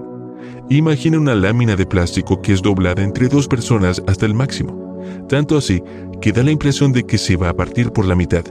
Entonces, ambas personas la sueltan y la lámina retoma su forma original, sin absolutamente ninguna señal de haber sido sometida a ese estrés. Lo mismo aplica para las personas. Todo el mundo tiene algún grado de resiliencia. Lo vemos tras los desastres naturales, cuando las personas pierden sus casas y lo pierden todo, y luego del estrés natural y del trauma, ellos retoman sus vidas y vuelven a plantearse metas y reactivan sus planes con el mismo empuje de antes. Pero sucede que no todo el mundo tiene un alto nivel de resiliencia. Hay quienes, tras ser despedidos de sus empleos, por ejemplo, caen en depresiones de las cuales tardan más tiempo de que resultaría normal en recuperarse. Igualmente, hay personas que no se recuperan de las pérdidas o cambios con facilidad. De hecho, hay quienes al sufrir un traspié en un emprendimiento simplemente se deprimen y caen en una autodescalificación sin lograr reponerse jamás, por lo que terminan abandonándolo todo. Lo bueno es que con la suficiente autodisciplina se puede llegar a activar de manera muy óptima esa cualidad tan necesaria para el triunfo, que es la resiliencia. La autodisciplina debe entonces ir orientada a realizar varios ajustes en nuestras vidas. Uno de ellos es enfocarte en el aquí y el ahora. Para ello es preciso que te mantengas ocupado o ocupada, es decir, que evites permanecer inactivo o inactiva, tan solo mascullando hechos ya pasados. Tampoco pierdas tiempo pensando en cómo vendrán las cosas en el futuro. Autodisciplina tu mente en este sentido. Será importante a la hora de emprender tu camino al éxito, ya que es probable que te sea útil a la hora de que te sobrevenga una caída. Otro ajuste que te ayudará a elevar tu resiliencia es habituarte a escribir sobre tus sentimientos. El doctor Luis Rojas autor del libro Más allá del 11 de septiembre, asegura que el escribir sobre el trauma y describir imágenes traumáticas mediante lo que el experto llama escritura emocional ayuda a trasladar todo lo acumulado en la memoria visual a la memoria verbal, lo que ayuda notablemente a liberar la presión y previene que se enquisten los recuerdos. En los estudios realizados por este experto en torno a la eficacia de la escritura emocional, se obtuvieron conclusiones muy alentadoras en torno a esta terapia, que dejó en evidencia que dentro de un grupo de estadounidenses afectados por los hechos del 11 de septiembre, el 80% de los que escribieron sobre sus sentimientos se recuperaron mucho más rápido del trauma y el estrés causado por estos terribles actos terroristas, que el grupo no realizó la práctica. Lo otro que puedes hacer para activar tu resiliencia, sobre todo cuando ya estás en plena situación estresante, es relativizar la situación. Es decir, pensar en qué sucedería si en lugar de eso que te está ocurriendo tuvieras que pasar por otra circunstancia menos deseable, o más bien peor. Aunque te parezca algo extraño, esta práctica te va a ayudar a superar la angustia y te dará más fuerzas para enfrentar aquello que estás atravesando ya que desde el punto de vista de esa otra situación, lo que sufres tal vez no te resulta ya tan grave. Otra recomendación dirigida a facilitar tu resiliencia es hacerte preguntas realmente útiles. El preguntarte por qué generalmente no te va a aportar ninguna solución, sino que más bien puede ser que llegue a ser que, sin darte cuenta, caigas en la autovictimización. En este sentido, no es conveniente que caigas en el círculo interminable de preguntarte ¿por qué a mí? ¿Por qué me pasó esto? ¿Por qué la gente se comporta de este modo? Etcétera, etcétera. Más bien, hazte preguntas útiles como ¿qué puedo hacer para resolver esta situación? ¿Por dónde puedo comenzar para activarme nuevamente? Etcétera. También es muy útil subir tu resiliencia haciendo cosas que te hagan reír, es decir, mirar películas cómicas tipo comedias románticas. Habla con personas graciosas, busca por internet videos hilarantes, chistes, música. La risa es infalible para ayudarte a acelerar tu recuperación tras situaciones de estrés. Ten presente que al reír liberamos endorfinas, distendemos el diafragma y relajamos la musculatura en general. La autodisciplina interna. La autodisciplina interna. ¿Por dónde comienzo? Comienza contigo mismo. Si algo debes tener muy en cuenta cuando se trata de la autodisciplina, es que todo comienza en la mente. En este sentido, la autodisciplina mental es determinante si es que tú realmente deseas activarte hacia el éxito. Y esta autodisciplina implica que debes ser selectivo con tus pensamientos. Es decir, debes procurar que esas conversaciones que tienes contigo mismo o contigo misma dentro de tu cabeza sean positivos esto redundará contundentemente en tus emociones, las cuales también definirán el curso de tu éxito. No olvides que lo que creas en tu realidad es siempre producto de lo que piensas, es decir, todo eso que supuestamente te ha ocurrido. Lo has creado tú mismo o tú misma, primero en tu mente, luego en tus emociones y finalmente en tu realidad. Por eso es que resulta tan importante esa parte de tu autodisciplina para el éxito, que se produce y que ejercitas a nivel interno. En este punto, seguramente te estás preguntando qué puedes hacer tú para hacer que tus pensamientos te resulten convenientes. Pues te voy a indicar unas cuantas prácticas que podrías realizar para ejercitar tu autodisciplina a nivel mental. A. Deja de quejarte.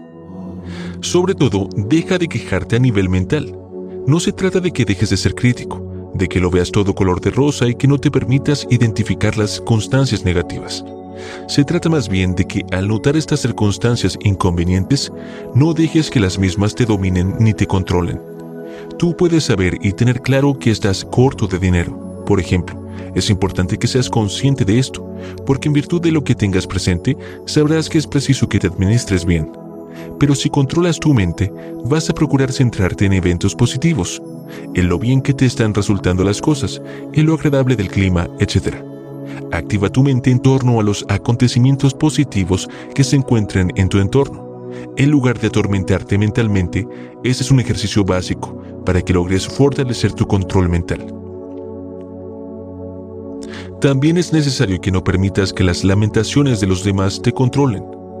No se trata de que te alejes de ellos, particularmente si se trata de familiares, tu pareja o de amigos muy queridos por ti. A lo que me estoy refiriendo es a que no te enganches con esos comentarios nefastos. Bien sabes que eso te predispone a pensar en negativo, lo cual bajará la energía que requiere el logro de tus cometidos. Para alcanzar el éxito, debes tener el suficiente autocontrol como para evitar que tu entorno te altere. Seguramente ya tienes claro que vas a necesitar de toda tu fuerza y de una mente muy clara para alcanzar tu merecido éxito. B. Sé el dueño de tus actos. Procura siempre actuar con cabeza fría. Cuando se te presente una oportunidad, permítete tomar un tiempo prudencial antes de dar el paso correspondiente. Así serás tú quien tome el control de las circunstancias y no te dejarás llevar por lo que los demás u otro puedan sugerirte. No actúes por puro impulso, ni permitas que otra persona te encienda. Lo peor que podría llegar a sucederte es que seas manipulado en tus emociones. Antes de dar un paso importante, pregúntate a ti mismo o a ti misma si vas a actuar desde tus emociones o desde tu mente. No es que las emociones no sean importantes, lo son, pero a la hora de una toma de decisión, y más aún cuando otro te esté motivando a ella, es preferible que sea tu mente la que tome el mando de la situación. Recuerdo aquella ocasión en la cual fui víctima de una estafa. Aunque realmente yo no fui víctima de nada, yo permití que otra persona se aprovechara de mí al dejarme llevar por mis requerimientos básicos y primarios en lugar de pensar en claro en esa oportunidad. Yo no tuve cabeza fría. Eso fue hace aproximadamente 10 años. Me encontraba entonces en una situación económica terrible y con muchas necesidades en mi hogar. Recuerdo que en esos días tenía yo un trabajo que, aunque me daba ciertas gratificaciones personales, me permitía ayudar a otros. Absorbía gran parte de mi tiempo sin reportarme lo básico para mantener a mi familia. De paso, yo realmente me sentía cómoda en ese empleo y tenía miedo de salir de ahí y quedarme sin nada, así que no me había permitido visualizar otra opción. Pues bien, el asunto fue que una mañana Llegó hasta mi lugar de trabajo un señor ya mayor, tendría unos 70 años. Se trataba de un anciano que tenía un requerimiento que yo debía solucionarle, pues yo estaba ahí para eso. El caso fue que el señor acudió a mí diariamente durante dos semanas, hasta que una mañana me comentó que él trabajaba en un comercio de alimentos y que por ser yo, y debido a que lo había ayudado tanto, él podía hacer el contacto para que el dueño del lugar, muy buena gente según él, me vendiera una buena provisión de víveres a muy buen precio. Yo ni lo pensé, claro que no tenía dinero suficiente, pero entonces pedí prestado, porque dentro de mi emoción desbordada, lo único que tenía a razonar fue que yo no me podía perder ese tremendo chance. Dos días después, por la tarde, me encontré con el señor en el lugar acordado y él me pidió el dinero, que yo cargaba en una bolsa porque según el sujeto, el dueño le había exigido que la suma acordada fuera en efectivo. Te diré algo, antes de eso, yo había dicho una y cien veces que me parecían muy tontas las personas que caían en estafas, que ellos, las víctimas de estafas, solían ser personas muy ingenuas y desorientadas. Pero aquella tarde yo me dejé llevar por mi emoción, el miedo a no poder cubrir las necesidades de mi familia. Entonces no pensé, sino que permití que me abrumaran. Aquella tarde, el estafador no me miró a los ojos, no me habló nada, tan solo me pidió el dinero y se perdió por un pasillo para no volver jamás. Esto te lo he referido para que tengas más claro aún lo que significa ser dueño de tus actos, que no es más que tener el control de las situaciones y pensar con claridad para que no seas víctima de tus propias emociones. C. No temas salir de tu zona de confort. Algo que debes hacer a nivel interno para alcanzar el éxito es tener el suficiente control mental que te permita aceptar los cambios. Ten en cuenta que los cambios son parte intrínseca de la vida, de manera que no aceptarlos es negarse a la naturaleza misma de la creación. Desde que nacemos comenzamos experimentando cambios. A partir de entonces, nuestro cuerpo se transforma constantemente. Nuestra familia crece por un lado y disminuye por otro. Nuestro entorno evoluciona nos mudamos, llega gente, hay quienes se van y así continuamos durante toda la vida, en una transfiguración que nunca termina. Es parte del crecimiento del ser humano. Aunque por supuesto tenemos muy claro que somos seres de hábitos, que nos sentimos cómodos en aquello que nos resulta familiar, pero parte del control mental que necesitamos tener para el logro del éxito consiste en saber que los cambios son naturales y necesarios, así que, llegado el momento, debemos tomar la decisión de salirnos de nuestra extra conocida zona de confort, la cual tal vez no es tan confortable como creen algunos. Al respecto, si es que te sientes apegado o apegada a tu zona de confort y has estado invernando en ella, hazte la siguiente pregunta. ¿Realmente me siento cómodo o cómoda en mi aparentemente confortable zona? Yo en realidad dudo mucho que sea así. Vivir paralizado en la zona de confort supone un gran miedo. Sí, miedo a asumir el riesgo, miedo a equivocarse, a fallarse a sí mismo y a fallarle a otros. Esto explica el por qué quienes se mantienen refugiados en su zona de confort realmente no saben lidiar con sus sentimientos de culpa. Es por eso que permanecen ahí, en una angustia aparentemente plácida, llenos de un estrés latente y silencioso, frustrados, rumiando pensamientos de fracaso y de paso culpándose a sí mismos diariamente por la falta de coraje que tienen. Entonces, vuelvo a la pregunta, ¿es realmente confortable la llamada zona de confort? Piénsalo bien cabe la posibilidad de que tú estés perdiendo las mejores oportunidades de tu vida por permanecer temerosamente aferrado o aferrada a la mal llamada zona de confort. D. Todos los días haz algo para ti. Para fomentar tu autodisciplina a nivel interno, es muy importante entrenarte en el uso y la costumbre de autocomplacerte. Con esto me refiero a tomarte en cuenta a que dediques unos minutos de cada día a hacer algo por ti mismo, como por ejemplo tomar un café o un helado, arreglarte las uñas, exfoliarte tu piel. Todos los días debes decirte a ti mismo o a ti misma y al universo que eres importante, que te amas y que eres merecedor o merecedora de cosas buenas como ese café, ese helado o esa exfoliación que tanto disfrutas y te satisface. Establece esto como parte de tu rutina diaria es decir, que forme parte de tu itinerario o de tu agenda personal el mimarte unos minutos diariamente. Dale las gracias a tu cuerpo por estar sano. Dale las gracias a Dios por las cosas buenas, por tu capacidad de disfrutar. Disfruta, bien sabes que disfrutar los regalos de Dios es una manera de darle las gracias. E. Encausa tus miedos. Está claro que el miedo es un mecanismo de defensa que se encuentra inclusive en los animales, y me atrevería a decir que hasta en las plantas, de manera que el miedo en sí no es que sea algo malo ni inconveniente. Lo que sucede es que cuando el miedo no es necesario, es decir, no aparece en nosotros para alertarnos de un peligro, sino que tiene que ver más bien con prejuicios, creencias o circunstancias que nos van a paralizar, bajando al mismo tiempo nuestras energías, entonces el miedo no solo es innecesario, sino que también resulta inconveniente. Es ahí cuando debemos ejercitar y hacer uso de nuestro autocontrol, porque de ningún modo debemos permitirnos que el miedo trunque el alcance de nuestro éxito. Pero en resumidas cuentas, ¿qué es exactamente el miedo? Pues no es otra cosa que una emoción que surge ante la idea de que estamos frente a un peligro, futuro o presente, real o imaginario. En todo caso, el miedo está fuertemente ligado a la angustia y a la ansiedad, y cuando es extremo se le llama terror, y puede convertirse en fobia cuando es insoportable, hasta el punto en que causa un pánico, que podría producir ideas de escape y huida. Un miedo podría interponerse entre tú y tu éxito. Por lo tanto, es importante tener la suficiente autodisciplina para controlarlo. Por ejemplo, una persona podría tenerle fobia a las multitudes. Te cuento que las fobias surgen en un momento de la infancia. ¿Te imaginas entonces lo terrible que sería para el alcance de sus metas si dentro de su emprendimiento esta persona debe hablar frente a un auditorio lleno de gente? Supongo que el éxito de otro sujeto tiene que ver con atravesar el Amazonas y que el hombre o la mujer en cuestión le tiene una fobia descontrolada a los insectos. Ejemplos como estos hay miles. ¿Superables? Sí, siempre y cuando hay una buena disposición a controlar esos miedos extremos. Te voy a mencionar algunas cosas que podrías llevar a cabo para controlar tus fobias, pero te recuerdo que, en todo caso, debes actuar con mucha convicción y autodisciplina. Identifícalo. Claro, como siempre, lo primero que hay que hacer es averiguar de qué se trata tu miedo.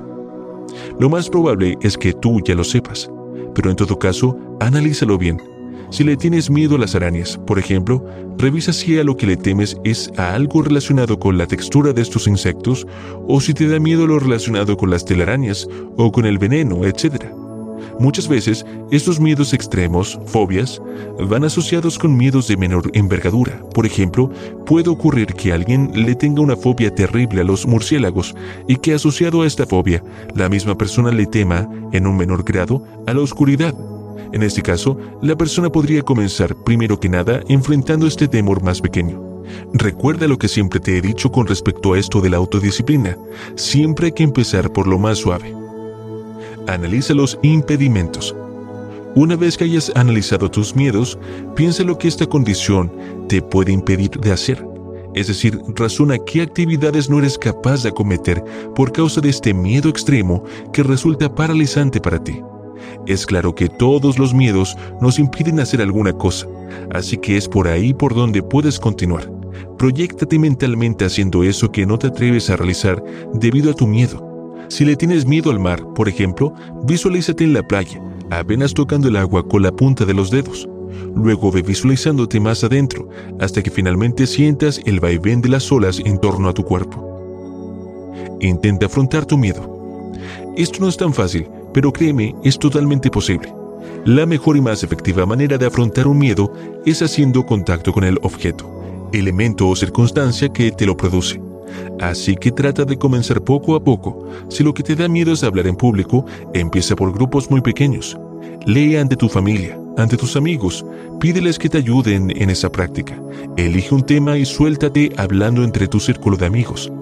Luego ve aumentando el número de personas hasta que finalmente hayas superado tu miedo a hablar en público.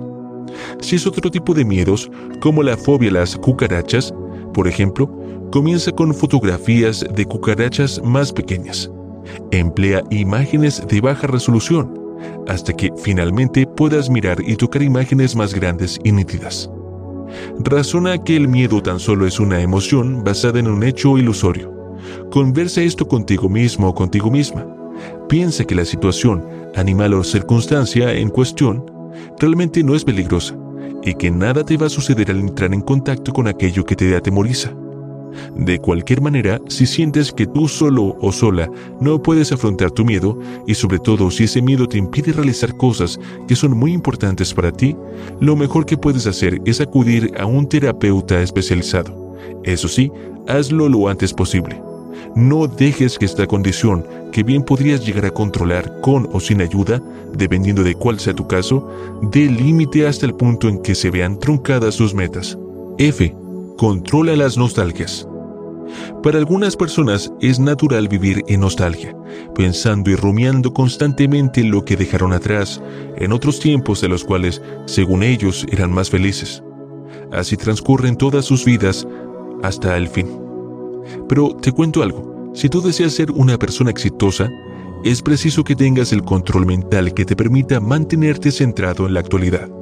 En muchos casos, es un ejercicio que exige bastante disciplina, porque vivir en nostalgia es una costumbre muy arraigada en el colectivo. Esta es una de las razones por las cuales tantas personas viven empobrecidas y sin lograr ser felices.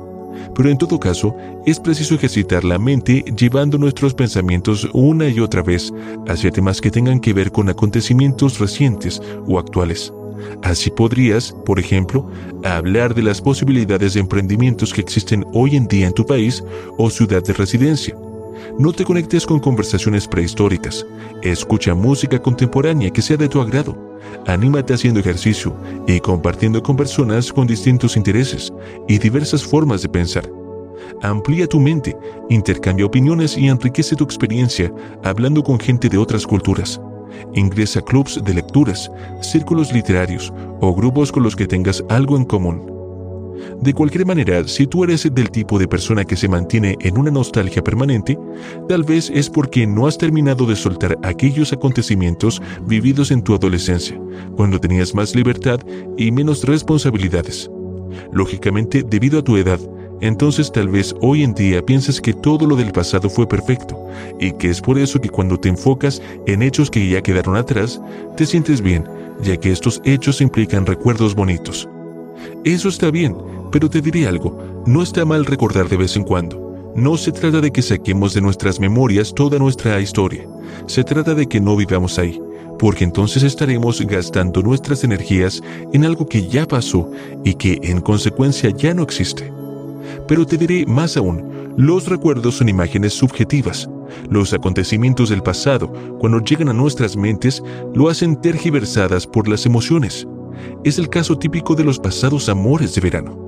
A esa chica o chico especial que fue nuestro primer amor, solemos traerlo o traerla a nuestras mentes como si se tratara de verdaderos príncipes.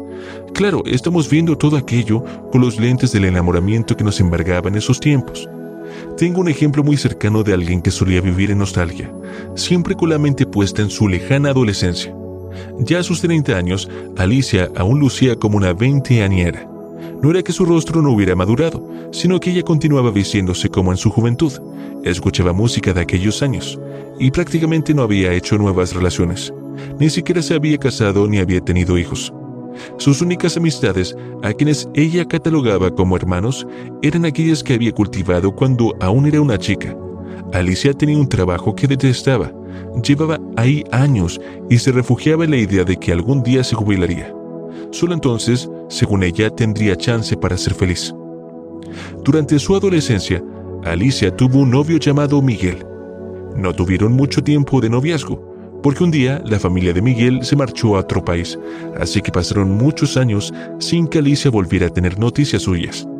Sin embargo, la mujer guardaba todas las cartas que el muchacho le había enviado a ella, así como las que ella misma le había escrito a él. También tenía en una caja todos los regalos que el chico le había hecho, así como algunas prendas de vestir y, cosa insólita, hasta un mechón de encrespados y cobrizos cabellos de Miguel. Tenía la nostálgica mujer en un cajón de su cuarto. Pasaron los años y ya Alicia estaba rondando sus 40, cuando unos chicos inventaron algo muy exitoso, esa globalizante red social que es el Facebook. Como podrás imaginarte, cuando Alicia abrió su cuenta, pasó meses buscando a Miguel por su nombre y apellido, por su sobrenombre, por la escuela en la que estudiaron, hasta que finalmente lo encontró. Cuando ella vio la gran foto de su príncipe azul, agrandada en su ordenador personal, estuvo a punto a caerse hacia atrás desmayada. Miguel continuaba viviendo en otro país, se había casado, estaba muy sonriente y tenía cuatro hijos, dos de ellos de la misma edad que tenían Alicia y él cuando eran novios. De paso, el hombre tenía un considerable sobrepeso y para completar, en su cabeza no había ni el más lejano vestigio de ese mechón de cabellos cobrizos que la enamorada atesoraba en su cajón, porque con el pasar de los años, el ex adolescente lucía una calva tan lisa y brillante como un bombillo. Aquello fue muy duro para Alicia, pero realmente constituyó para ella el principio de su nueva vida. Algo se movió dentro de ella y comenzó a plantearse cambios importantes. Fue entonces cuando, de la noche a la mañana, la mujer dejó entrar a su entorno gente distinta a las personas que conoció en su adolescencia. También comenzó a plantearse metas y, por supuesto, dejó el viejo trabajo para lanzarse con coraje a la acometida de sus nuevos retos.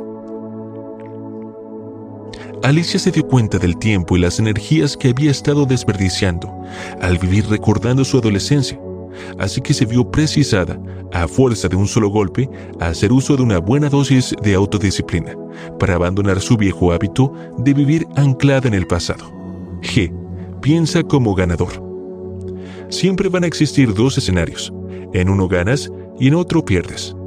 Así que no se trata de que obvies la posibilidad de que pierdas, se trata de que te enfoques en el escenario correcto, es decir, en ese en el cual ganas con todos los laureles. No olvides lo que proyectas en tu mente, si lo haces con la contundencia requerida, eso será lo que atraerás hacia ti. Así que proyectate como ganador con todos tus premios y o logros por delante.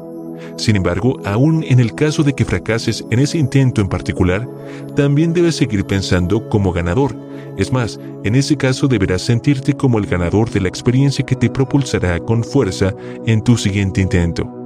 Eso tenlo en cuenta a la hora de asumir un riesgo. Lánzate al proyecto o cambio con mente de campeón. Solo así tendrás muy cerca de ti la posibilidad de un éxito rotundo.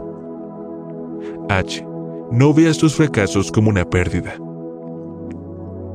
No hay mayor fuente de aprendizaje que los fracasos. De hecho, es parte del control mental que se requiere para el éxito.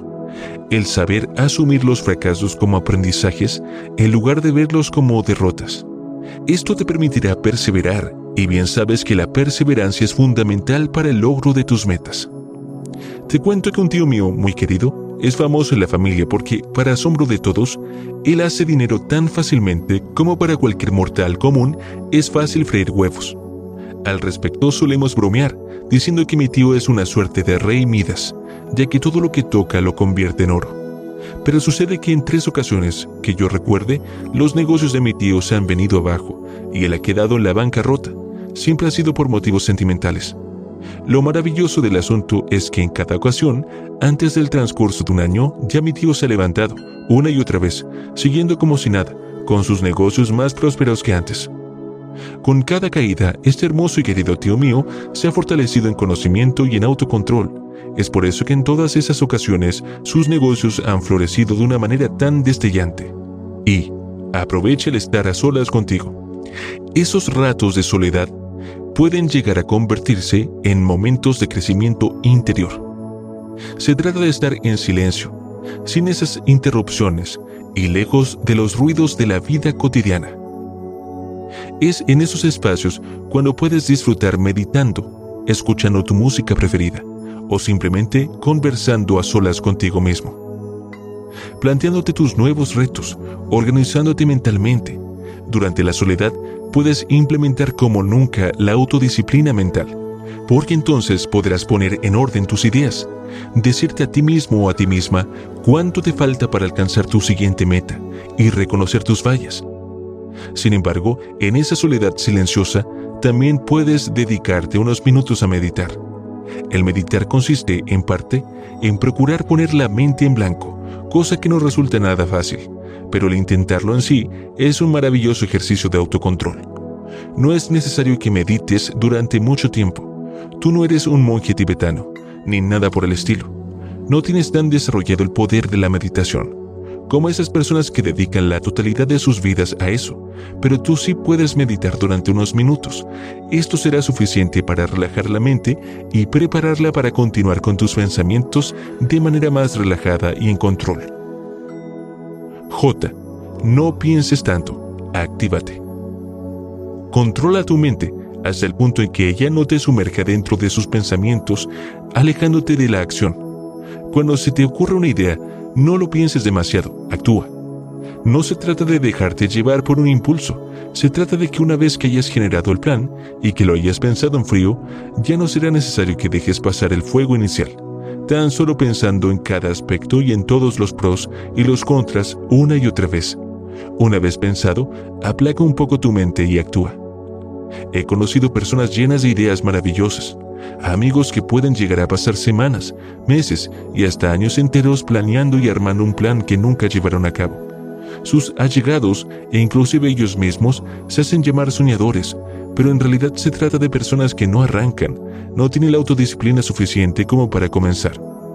Son personas que no saben o no pueden salir de esa inercia inicial, que hay que romper para comenzar en estos casos, la falta de autodisciplina les mantiene baja su fuerza al comienzo de la acción. Lo ideal en estos casos es comenzar a fortalecer la autodisciplina de arranque, en acciones simples y sencillas. Con toda seguridad, sus mismas casas son reflejos de esa inercia. Así que, ¿por qué no iniciar el ejercicio por ahí? Para comenzar, si es tu caso, levántate siempre temprano. El comienzo del día es una forma de arrancar, de manera que ejercita tu autodisciplina de arranque en el mismo momento en que abras los ojos. No lo pienses, no te des media vuelta, no duermas cinco minutos más. Tú simplemente levántate. También es bueno que te actives en esos pequeños trabajos domésticos, que, aunque simples, a ti te parecen fastidiosos hasta el punto en que llevas más de un año sin hacerlos. Igualmente puedes practicar hablando con quienes no sueles hablar nunca, como el tendero, tu suegra o algún hermano poco comunicativo. Actívate, haz aunque no te apetezca, comienza cosas que tenías olvidadas. Así estarás ejercitando tu autodisciplina de arranque. K. Controla tu romanticismo. Los sueños son importantes, pero no es nada práctico sumergirse en un mundo ideal, en el cual los problemas no existen y todo es perfecto debes estar consciente de que es probable que te topes con uno que otro obstáculo. Si abordas tu plan desde una visión romántica, es muy probable que cuando surja la primera disyuntiva, te desanimes y pierdas el ritmo, hasta el punto de que lo abandones todo. En el ejercicio del autocontrol interior, debes estar preparado para las caídas, de manera que también estés preparado para asumir el esfuerzo que requerirás para levantarte. En ese sentido, como siempre, comienza con cosas sencillas.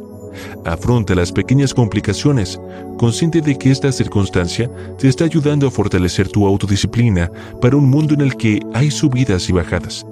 Por ejemplo, si debes conducir por una vía a una hora de mucho tráfico, afronta esta imperfección del día, consciente del beneficio que le estás brindando a tu autodisciplina.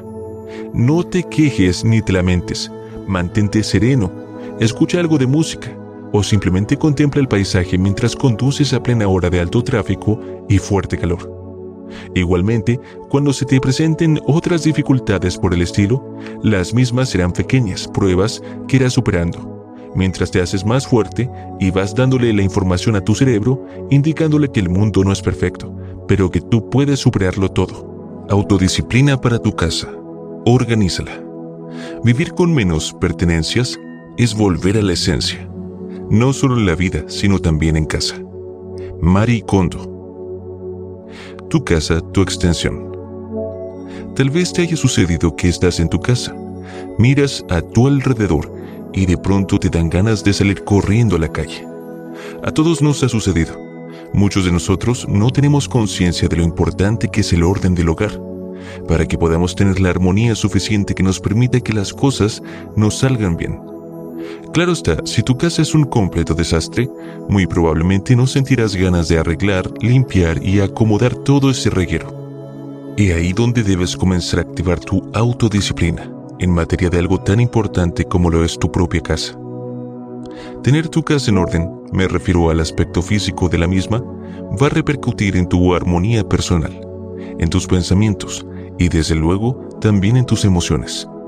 Se trata de promover un ambiente de paz y placer, que al propiciar en ti un adecuado estado de ánimo, elevará de manera efectiva y vertiginosa tu vibración energética. Ya debes saber por mis publicaciones anteriores que todo es energía y que en virtud de eso si vibramos alto, el universo nos enviará en consecuencia circunstancias que impliquen prosperidad, paz y alegría. Además, con tu casa en orden, todo estará al alcance de tu mano, de manera que no perderás el tiempo en búsquedas y cavilaciones, y las cosas fluirán para ti de un modo más rápido. Pero, ¿por dónde comenzar? Supongamos que tu casa está en un desorden total. Más aún, supongamos que la cosa es extrema y que en ocasiones tienes la impresión de que pasó por ahí un tornado, o peor, que acaba de explotar una bomba atómica justamente en medio de tu sala. En ese caso, lo primero que debes hacer es proyectarte. Cierra tus ojos y mírate a ti mismo, feliz dentro de tu casa en perfecto orden. Disfruta eso. Respira profundo, sonríe y marca tu intención comenzando por tu tarea inicial, la cual tal vez no sea la más fácil de llevar a cabo, emocionalmente hablando. Pero es necesario comenzar por ahí, ya que debes liberar los espacios para realmente comenzar a organizar. Me estoy refiriendo a deshacerte de todo lo que te está estorbando. Saca todo lo que no te haga feliz. En su libro La magia del orden, Mari Kondo nos explica que debemos guardar solo lo que nos da alegría. Esta maravillosa japonesa experta en organización doméstica hace énfasis en que, ante la duda de si deberíamos conservar o no algo, es preciso que nos hagamos la pregunta sin titubeos. ¿Does it spark joy? Es decir, si el objeto en cuestión verdaderamente nos da alegría o no. Ante una negativa de nuestra parte, no deberíamos dudarlo ni por un momento. Lo mejor será que saquemos eso de casa. Recuerdo la ocasión en la cual le comenté eso a Lucía, una de mis mejores amigas. Le dije que debíamos sacar de casa lo que no nos hiciera realmente felices. Entonces ella me miró con duda y me dijo que no comprendía muy bien ese asunto. Según me comentó, los objetos eran para ella cosas prácticas, así que le bastaba con que le resultaran útiles, de modo que si un objeto no la hacía feliz, pero le resultaba útil, ella no dudaría en conservarlo. Mi amiga no entendía cómo era posible que un objeto inútil le diera felicidad, de manera que, según ella, de lo que nos deberíamos deshacer era de todo lo que no nos sirviera para nada. Como a mi amiga, me gusta comprobarlo todo, le sugerí a Lucía que hiciéramos un experimento en su propia casa. Entonces le pedí que tomara entre sus manos la vieja batidora de su tía Elena y le pregunté si ese útil objeto que ella utilizaba para hacer todos los pasteles de cumpleaños de su familia le daba felicidad. Lucía tomó el artefacto y créeme, lo vi en su rostro. Aquel útil y viejo objeto realmente le daba felicidad a mi amiga. Para comenzar, aquello había sido un obsequio que le había dado su tía favorita, ya fallecida y para completar el asunto, esa batidora había acompañado a Lucía en la elaboración de todos los pasteles familiares, así que no había duda. Por donde lo viéramos, aquel artefacto debía ser conservado. Te da felicidad, amiga, le dije, a lo que ella me recalcó que la motivación para conservarlo era que le resultaba muy útil. Entonces íbamos una a una mi amiga y yo. Estábamos en empate, de manera que proseguimos el juego. Luego tomamos un jarrón feísimo que Lucía utilizaba para guardar lápices, pequeñas notas y demás pequeños objetos que estuvieran tirados por la casa. Lucía se tomó unos segundos y yo vi su sonrisa de oreja a oreja antes de que ella misma me dijera, esto es inútil, debo deshacerme de él. Yo le remarqué que el motivo para sacarlo era que no le daba felicidad, cosa con la que ella estuvo totalmente de acuerdo. De manera que por segunda vez quedamos en empate. Después yo misma tomé de un cajón de la cocina una tetera muy linda, de cobre, un objeto que Lucía y su marido habían comprado juntos antes de casarse. El detalle era que Lucía no tomaba té, al menos casi no lo tomaba porque le causaba congestión intestinal. Así que ni ella ni su esposo utilizaban aquella tetera, pero ahí la tenían, como una apreciada joya familiar, atesorada dentro de uno de los cajones de la cocina. La expresión de Lucía fue todo un poema, ella realmente era feliz con aquella bonita tetera que jamás utilizaba. De más está decir que fui yo quien gané la contienda.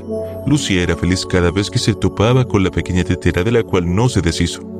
Más aún, a partir de esa tarde, la tetera permanece en el estante central de la cocina, como el más feliz de los adornos de la casa de mi amiga. La práctica de sacar todo aquello que no nos esté reportando felicidad debería ser una constante en nuestras vidas, Y no se trata solo de las cosas materiales. Una buena parte de ese autocontrol al que aspiramos consiste en sacar de nuestras vidas pensamientos recurrentes, prejuicios cerrados, actitudes basadas en el ego y hasta personas tóxicas, que tan solo son capaces de aportarnos circunstancias inconvenientes.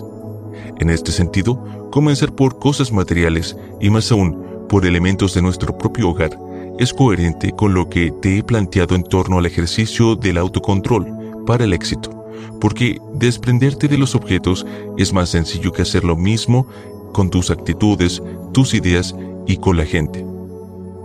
Ya te hablaré más adelante sobre esto cuando te haga referencia al autocontrol interpersonal. En todo caso, la organización de tu casa es un importante ejercicio de autocontrol, porque te va a permitir tomar decisiones en frío y en función a tus verdaderos requerimientos personales. Piensa las veces que te has negado a deshacerte de esas cosas que detestas, pensando que tal vez en unos años llegarás a necesitarlos. Hacer este ejercicio de despedirte de todo aquello que no te gusta ni te brinde emociones alegres es una forma de actualizarte, de decirle adiós a aquello que no quieres en tu vida, del modo más sincero y práctico. Toma en cuenta que con esto estarás haciendo tres cosas al mismo tiempo. Por un lado, estarás despejando espacios en tu casa. Por otra parte, le dirás adiós al pasado y ese miedo a cambiar, por el cual todos solemos atravesar en alguna que otra oportunidad dentro de nuestras vidas.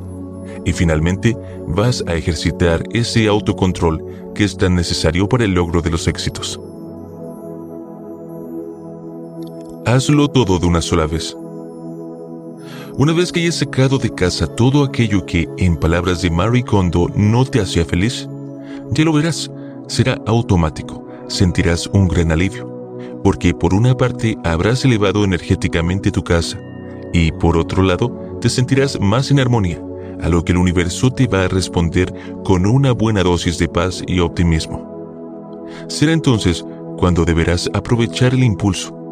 No lo dejes para más tarde Plantéate una tarea sencilla y ejecútala. Eso sí, hazlo todo de una sola vez. Si sigues esas recomendaciones según las cuales lo mejor es organizar una habitación un día y a la semana siguiente otra, te lo digo, no terminarás nunca, porque cuando comiences por la siguiente, ya la anterior estará desordenada nuevamente. Para activar tu energía desde la organización de tu casa, lo debes hacer todo de un solo tirón. Si no te da tiempo en un solo día, ten continuidad, es decir, Haz algo todos los días hasta que termines. Recuerda que en el ejercicio de tu autocontrol siempre deberás comenzar por lo más simple. Se trata de un fortalecimiento, así que si aún no tienes la musculatura suficiente para cometer lo grande, comienza por lo pequeño. De esta manera no te abrumará la situación, circunstancia que podría resultar inconveniente, ya que es muy probable que entonces termines abriendo la puerta para salir a toda carrera de ese derrumbe. Luego, sigue con el resto hasta que veas tu casa y sientas tu energía, con una vibración mucho más liviana.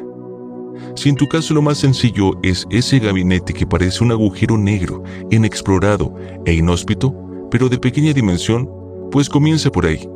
Suponiendo que ya sacaste todo lo que, en palabras de Marie Kondo, no te hacía feliz, continúa con el segundo paso. Clasifica. Si se trata del estante en el que tienes tus enseres personales, Coloca las cremas con las cremas, los perfumes con los perfumes, las espumas con las espumas.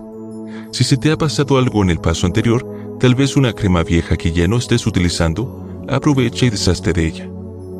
Después, siguiendo con la recomendación de Kondo, recomoda todo de manera vertical, es decir, que cada uno de los productos estén a la vista y al alcance directo de tu mano.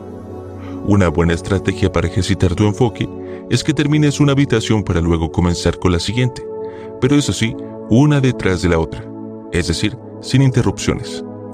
Es probable que te sientas tentado a saltar, es decir, dejar una parte para la semana siguiente, porque llegó el sábado y te provoca descansar. Si lo haces así, se dispersará la energía y créeme, tus buenas intenciones quedarán en un intento fallido. Organizar tu casa de una sola vez resultará para ti un estupendo ejercicio de autodisciplina.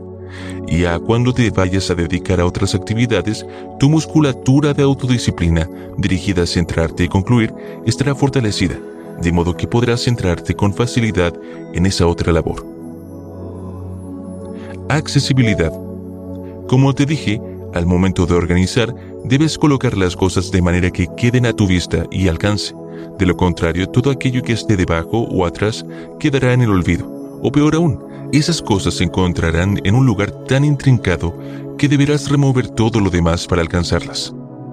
Recuerda que en las mañanas no vas a tener tiempo para hacer un espacio y volver a ponerlo todo en orden. Eso no sería práctico. La idea es simplificar las cosas, de manera que fluya la armonía y el tiempo te rinda mucho más. Maricondo propone el doblado vertical de la ropa. La experta se refiere específicamente a prendas de pequeño y mediano tamaño. A mí esto me resulta genial, porque en mi caso particular llegué a perder ropa de los niños, quienes crecen como la hierba, debido a que, con la ropa apilada una sobre otra, tuve la tendencia a utilizar solamente las prendas que me quedaban a la mano, es decir, las que yo podía tomar sin desordenar el resto. Sin embargo, hay personas que opinan que este tipo de doblaje les arruga mucho la ropa, que la ropa interior se les desordena aún más y que la propuesta de Mary da resultados solo en hogares japoneses, en los cuales los espacios son sumamente reducidos. Yo debo exponerte estas dos posiciones y recomendarte que no dejes de probar el doblado vertical. Te repito que a mí me ha resultado súper buena esta opción. De cualquier manera, hay muchas opiniones a favor del doblado vertical.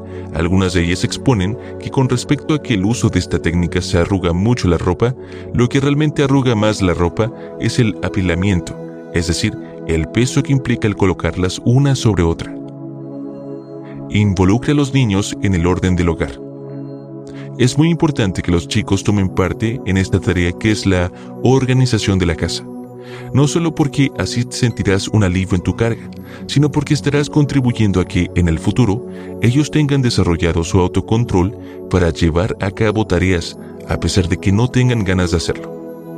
Es obvio que ellos preferirían salir a jugar al jardín, ver televisión o entretenerse con sus videojuegos, en lugar de organizar sus juguetes, ropa o libros.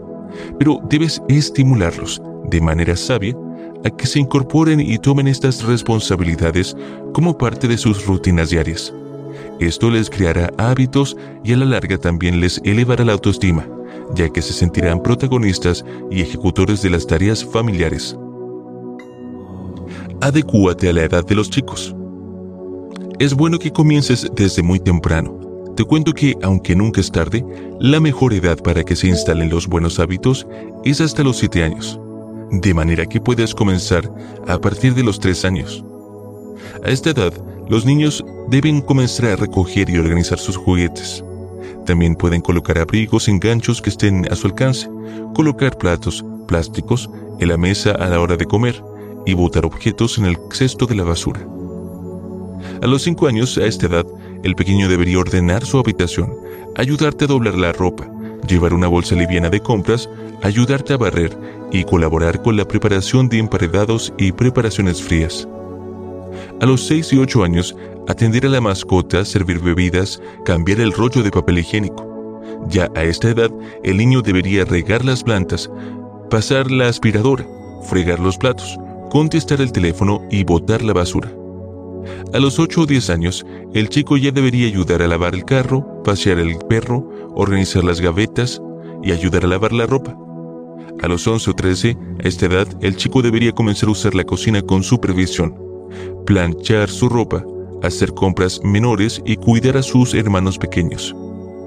A partir de los 14, ya a esta edad el muchacho debería comprar su propia ropa bajo tu supervisión, ayudar a hacer las compras de la casa, realizar arreglos menores, ayudar a pintar las paredes, cocinar bajo supervisión cualquier alimento, utilizar herramientas y hacerle arreglos al jardín.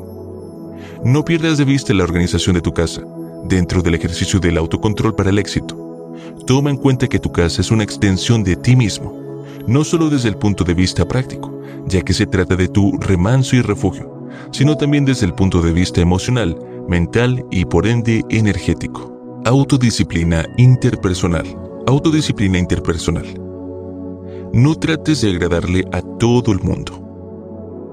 No hay nada que desgaste más que vivir buscando complacer todo el tiempo a los demás.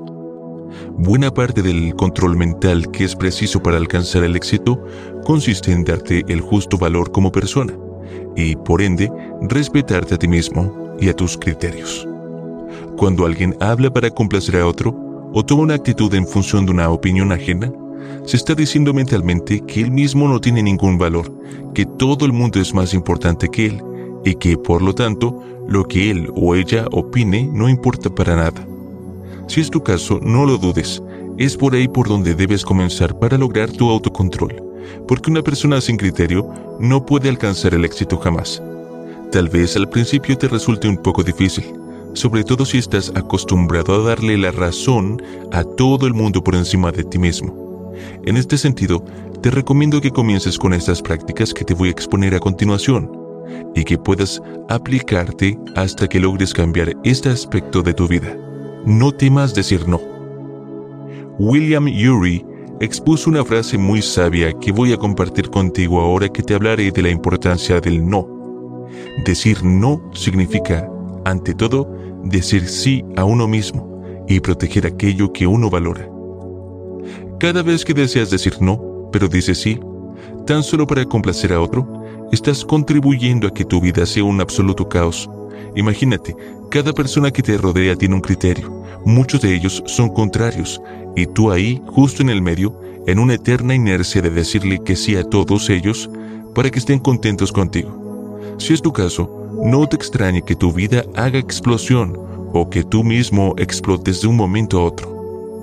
Si estás acostumbrado y ya agarraste el impulso inercial de decirle sí a todo, debes ejercitar el control mental interno de comenzar a decir que no. Desde luego, al principio esto te resultará sumamente difícil y te sentirás culpable cada vez que le digas no a alguien, pero es necesario. Por otra parte, a la gente de tu entorno también le va a costar adaptarse a ese nuevo tú, que es capaz de responder negativamente a sus requerimientos. Ellos también están acostumbrados a tu viejo proceder, de manera que tienen por costumbre recurrir a ti cada vez que necesitan algo, que más nadie en el mundo les dará o hará por ellos. Supón que se trata de tu hermana. Sí, sí, sí, tú quieres mucho a tu hermana, pero es que no se trata de eso. Tú no estás dejando de quererla porque te niegues a cumplir todos sus deseos, y te aseguro que ella tampoco dejará de quererte a ti, porque le digas no cada vez que sea necesario. Supón que ella siempre deja contigo su bebé. Sí, claro, a tu sobrino.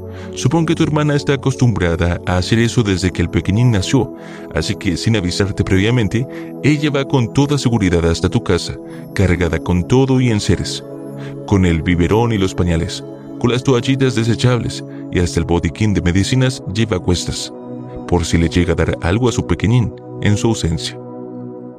Supón también que esa noche en particular tú ya tienes planteada una cita importante.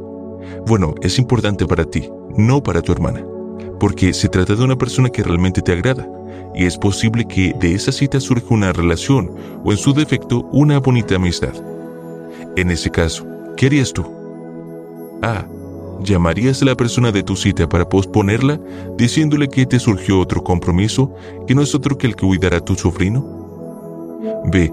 Te sabotearías a ti mismo y ante tu incapacidad para tomar una decisión, le mentirías a ambas partes fingiendo estar enfermo, por lo que realmente terminarías solo en tu casa, frente al televisor y sintiéndote muy mal. C.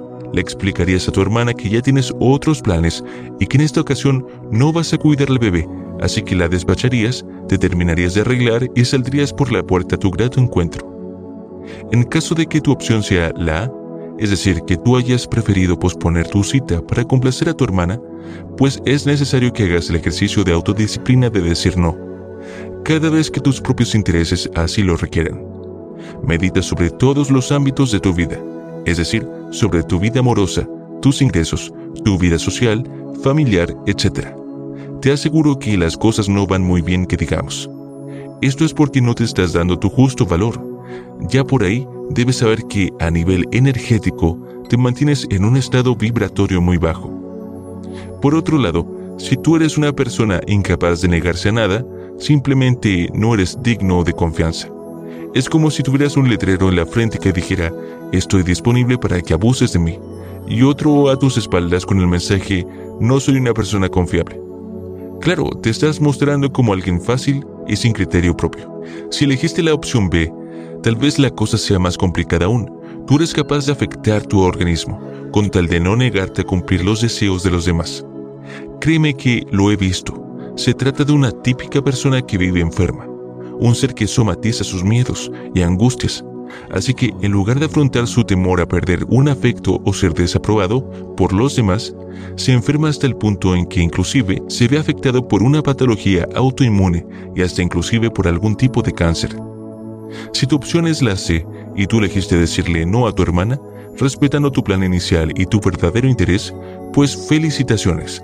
Tú sí que posees el pleno control de ti mismo, eres asertivo y con seguridad todos los aspectos de tu vida te dan constantes satisfacciones. Es muy probable que te esté yendo estupendamente en el plano sentimental, en lo familiar y por supuesto también en lo financiero. Como ves, es importantísimo ejercitar la autodisciplina de decir no, para que pueda irte bien en cada una de las áreas de tu vida. Así que comienza desde ahora mismo con ejercicios pequeños desde decir no a personas extrañas, las que menos te importan, hasta decirle no a tus seres más queridos. Pide directamente lo que quieras.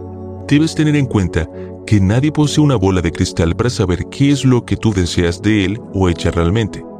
Hay muchas personas que definitivamente no son nada asertivos a la hora de solicitar algo de alguien. No piden directamente las cosas, sino que le dan una o varias vueltas al asunto, hasta que se dan a entender al menos creen ellos que se dan a entender. Mantente alerta sobre tu forma de comunicarte, porque el ser asertivo y saber pedir las cosas de manera directa es una actitud que puede llegar a marcar la diferencia entre el éxito y el fracaso. Lleva la cuenta de cómo te comunicas con los demás. Para esto comienza con lo más sencillo.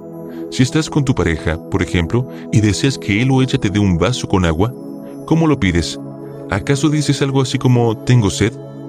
En este caso no estás pidiendo lo que deseas de forma directa, lo que podría traer como consecuencia una serie de confusiones. Por una parte, tu pareja ha escuchado que tienes sed, pero él o ella no puede adivinar si tú deseas que te alcance un vaso con agua. Si tú lo que deseas es levantarte y buscarla tú mismo o tú misma, o si lo que quieres no es agua, sino un refresco o alguna otra bebida.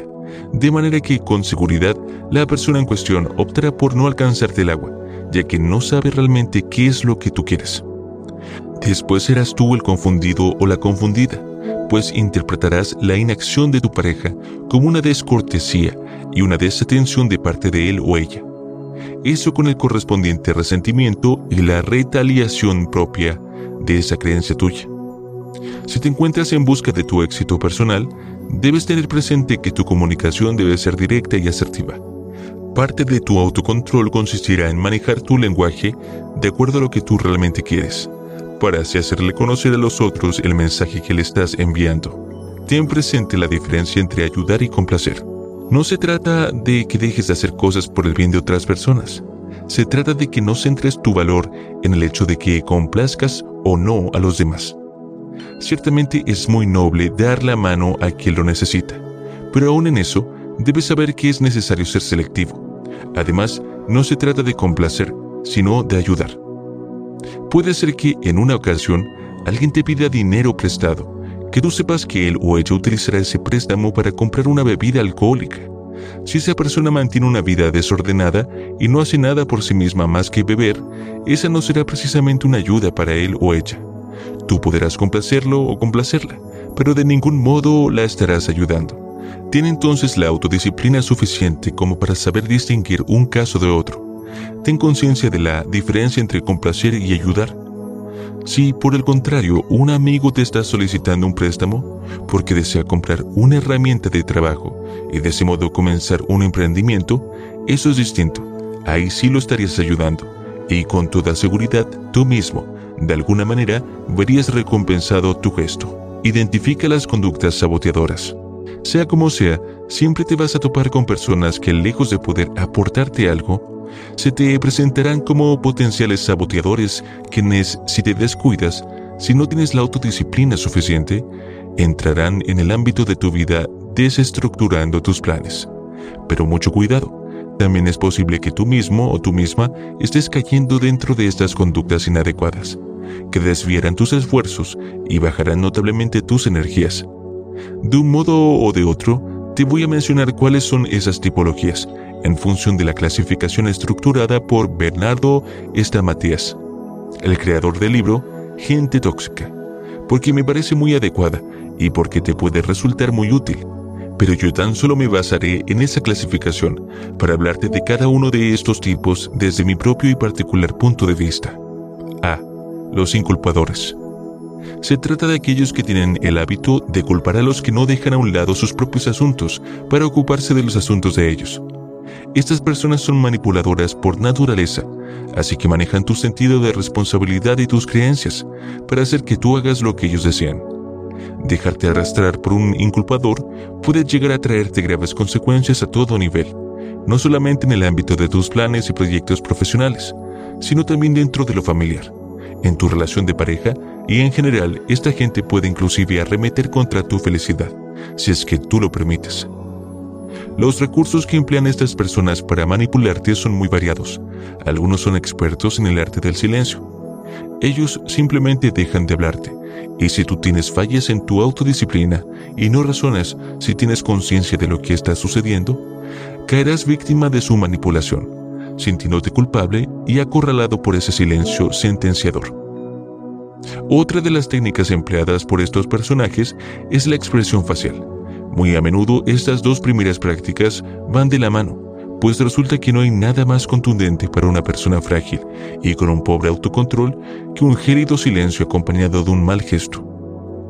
Los inculpadores también suelen tener el hábito de sacarte en cara lo que alguna vez hicieron por ti. Tal vez en una ocasión llegaron a hacerte un favor, pero ojo, es probable que haya sido un favor calculado. Es el caso típico de esas personas súper buenas que andan por ahí ofreciendo hacerle favores a todo el mundo para luego valerse de esto para sus perversas manipulaciones. Cuidado, estos individuos suelen ser inculpadores profesionales que viven a la casa de las potenciales víctimas de sus apoyos. Debes estar muy atento ante la presencia de este tipo de personas. Si no se trata de un familiar o un ser querido, simplemente manténlo alejado ya que resultan desgastantes y siempre pretenden que tú emplees en ellos la energía y el tiempo que requieres para avanzar hacia tus metas. En cambio, si se trata de alguien muy allegado a ti, pues tal vez en principio no te resulte fácil no acceder a sus constantes demandas y a sus dardos cargados de culpa.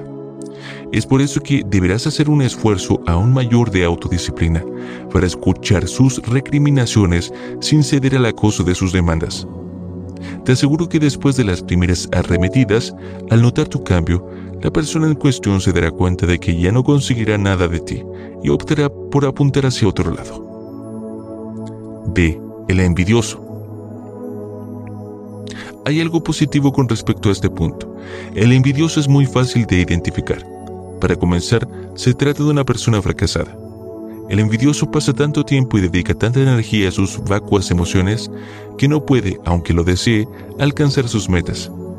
El envidioso lo deja todo para después, no tiene confianza en sí mismo y generalmente ni siquiera tiene claras sus metas. Él o ella vive pendiente de los demás, más aún si ese otro es alguien muy cercano, porque te voy a contar algo que he aprendido a lo largo de mi vida. Es muy poco probable que una persona envidie a quien está muy por encima de él o ella. El envidioso generalmente casi siempre apunta sus dardos envenenados contra el que tiene a su lado, el que es igual a él. Ponte a ver las envidias entre vecinos, entre condiscípulos y por supuesto entre hermanos. La Biblia nos hace mucha referencia a la envidia como pecado, pero recuerdo particularmente dos hechos referidos a la envidia fraterna. La muy conocida historia de Caín y Abel y la de José y sus hermanos, Recordemos que José fue vendido por sus envidiosos hermanos a cambio de 20 piezas de plata. Ambas historias son referidas a terribles envidias entre parientes. Lo otro que delata al envidioso es su modo de expresarse. El envidioso siempre critica, es chismoso y es un perfecto opinador que se la pasa dándole consejos a todo el mundo. Además, hay algo muy relevante. El envidioso jamás festeja los éxitos ajenos. Fíjate bien en ese amigo tuyo al que le has contado algo muy bueno que quizás lograste con esfuerzo y disciplina. ¿Cómo fue su reacción entonces? ¿Te dijo algo? ¿O simplemente cambió la conversación lo más pronto posible, dejándote a ti en blanco con tu alegría? Bien lo dijera Khalil Gibran. El silencio del envidioso está lleno de ruidos. Pero además de este tipo de silencio que le es muy propio, el envidioso nunca tiene un halago para nadie. Esto también es muy común en ellos. Fíjate bien, si tú mismo has tenido con mayor frecuencia de la conveniente este tipo de conductas propias de la envidia, no te digo esto para que te sientas culpable, pero sería bueno que te observaras a ti mismo. Mantén tu propia conversación íntima e identifica si tú has sufrido de envidia con mucha periodicidad, porque déjame decirte que todos hemos padecido de algún tipo de envidia en una que otra ocasión. Es importante que lo sepas y que identifiques si tienes este sentimiento de una manera muy recurrente, para que te apliques una buena dosis de autodisciplina y erradiques la envidia de tu vida. Se trata de un trabajo interno en el que vas a modificar algunas de las actitudes que has venido asumiendo ante los demás. Por ejemplo, pon atención a tus comentarios. Fíjate si te comportas como una persona extremadamente crítica. Identifica a quienes criticas y en torno a qué circunstancias. Si el resultado de tu observación es que te pasas de la raya criticando, ejercita tu autodisciplina. Simplemente no critiques. Si no tienes nada bueno que decir, autodisciplínate en tu silencio.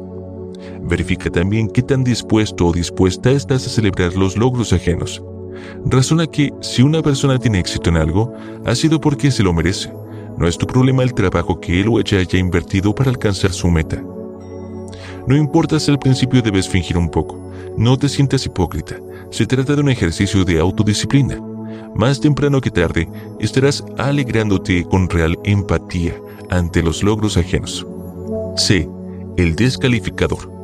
Si tú eres de las personas que desperdician horas valiosas de sus vidas descalificando a otros, pues déjame decirte que es momento de que le pongas punto final a esta desagradable conducta.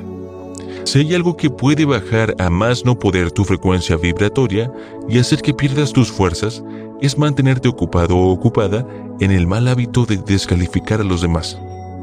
Haz uso de tu autodisciplina. Es probable que sientas el poderoso impulso de destruir los logros ajenos con fuertes críticas, pero disciplina tu silencio. No digas nada a menos que puedas ser capaz de dar alguna opinión en positivo. Es muy típico de muchos padres quienes nunca se muestran complacidos por los logros de sus hijos y tan solo se centran en descalificarlos. Claro, no lo hacen con mala intención. Nadie desea hacerle daño a sus hijos, al contrario. Pero es que en su afán de que nuestros chicos sean mejores, muchas veces no nos damos cuenta de que, en realidad, lo que estamos haciendo es bajándoles el ánimo al desestimularlos. D. El sarcástico. Una cosa te aseguro, es preferible decir las cosas directamente que recurriendo al sarcasmo. Se trata de una práctica bastante común en quienes se creen más inteligentes que los demás. El sarcasmo es una práctica cruel, mediante la cual se hiere al otro de lado, sin que él o ella tengan la oportunidad de defenderse. El sarcástico debe emplear su autodisciplina para frenar el impulso de hacer uso de su recurso preferido. Este personaje seguramente lleva años en su práctica, por lo tanto, requerirá de mucha autodisciplina para frenarse a sí mismo o a sí misma. Si es que esta es tu costumbre, que se trata de una forma de criticar, pero por la tangente, piensa que esto te hace perder tiempo, ya que en lugar de emplear tu inteligencia para construir, estás destruyendo a otros que quizás no merezcan de ti ese trato. E. El falso es muy vital ser uno mismo. Sin importar la opinión de los demás, no es posible abordar nuestras metas con pasión ni llegar hasta el éxito anhelado si no actuamos desde nosotros mismos. Sea cual sea tu ideología, tu origen o tu manera de pensar, es preciso que no gastes energías en falsificarte. El mostrarnos tal cual somos, en algunos casos, requiere de una autodisciplina a toda prueba. Comienza aceptándote, diciéndote a ti mismo lo hermoso o hermosa y maravilloso maravillosa que eres siendo así. También es positivo que te reúnas con gente que comparta tu modo de ser o que tenga tu mismo origen o idiosincrasia. Llénate de amor propio. Subraya ante ti mismo o ante ti misma tus potencialidades y todo aquello en lo que sobresales. Para tener una correcta actitud ante el mundo y una adecuada autodisciplina, es necesario mostrarnos a los demás tal como somos. F. El mediocre. Bien lo dijo la Madre Teresa de Calcuta. El milagro no es que hagamos un determinado trabajo, sino que estemos contentos de hacerlo. Esto se refiere a que nuestros logros personales no deben nunca ser medidos por las expectativas de otras personas. Cada quien tiene sus propios dones. Todos tenemos un talento especial, algo que con toda seguridad nos apasiona hacer, pues es ahí precisamente donde debemos apuntar para alcanzar el éxito. Si hacemos algo que no ha nacido de nuestra propia pasión, sino que estamos realizando para llevarle la corriente a los demás o para complacer a otra persona, lo más probable es que logremos hacerlo.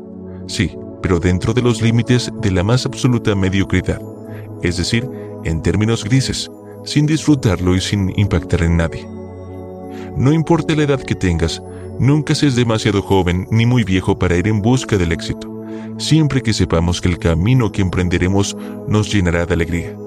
Por eso, a veces hay que hacer uso de la autodisciplina para romper con esquemas que no nos satisfacen.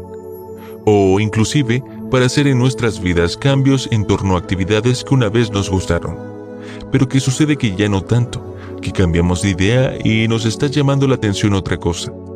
No se trata de que seamos inestables, se trata de que como seres humanos que somos, siempre estamos y estaremos en movimiento.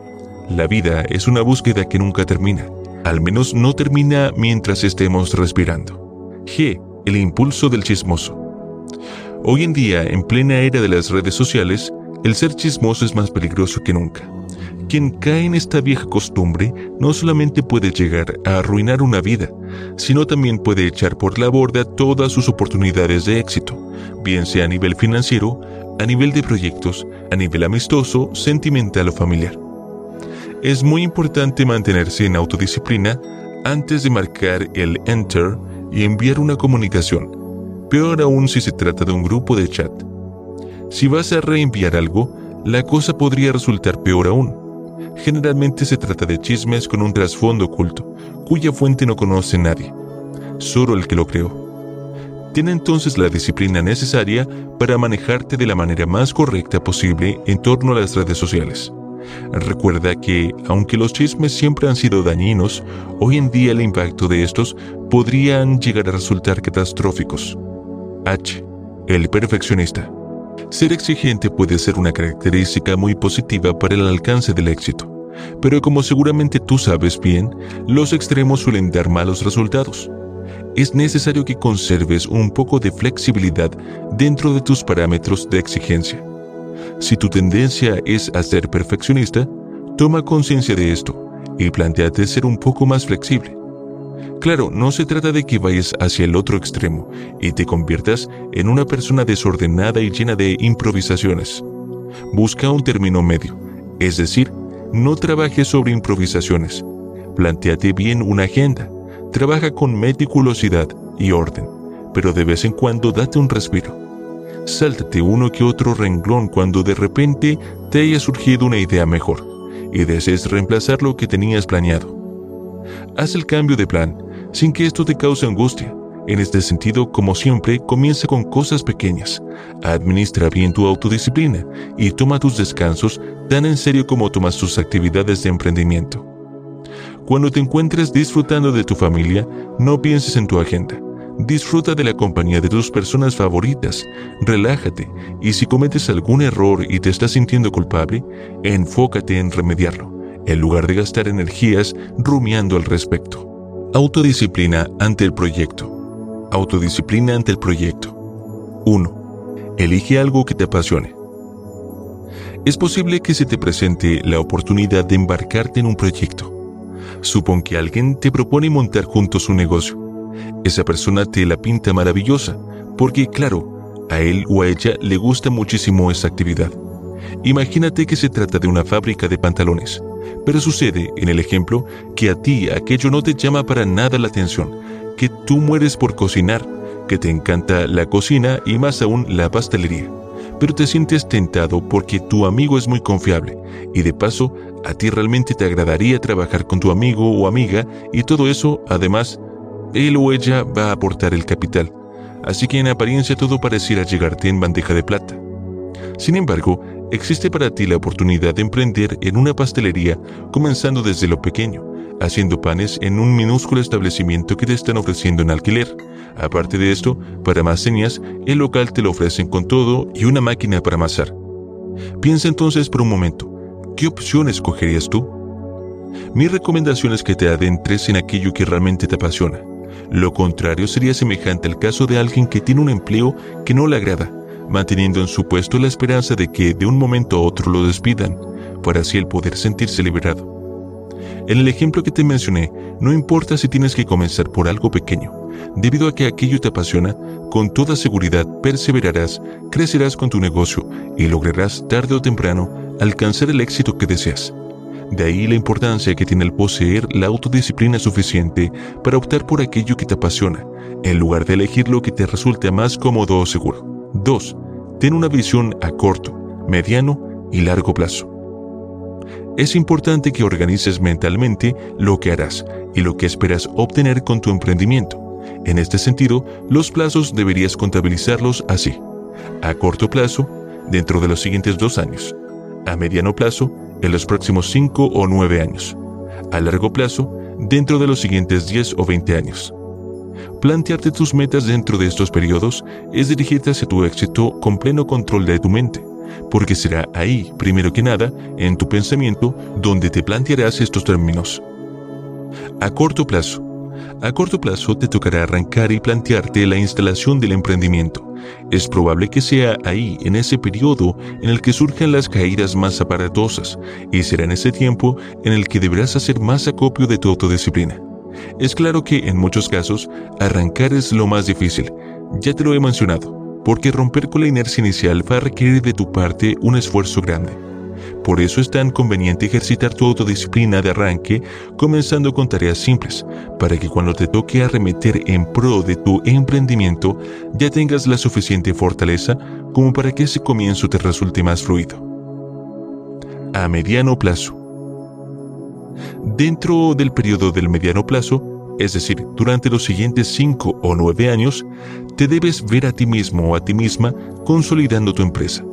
Será aquí donde instalarás las simientes más sólidas, harás los cambios más contundentes, las alianzas más importantes y ejercerás con más presencia el control y el mando de las circunstancias.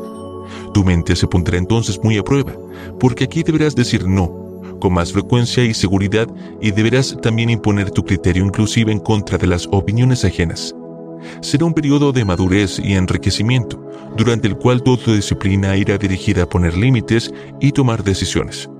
Será conveniente que, para entonces, ya tú hayas realizado los ejercicios de autodisciplina referidos a decir no, que hayas hecho esto muchas veces con cosas más sencillas y simples, de manera que cuando te toque lo grande, ya tú te encuentres lo suficientemente entrenado o entrenada.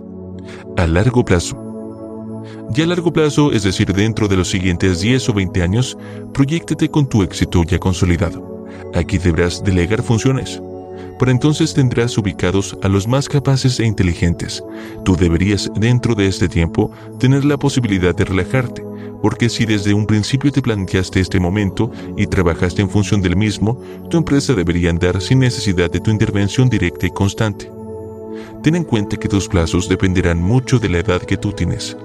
No será lo mismo si tienes 20 años, que si tienes 40, 50, 60, 70 o más.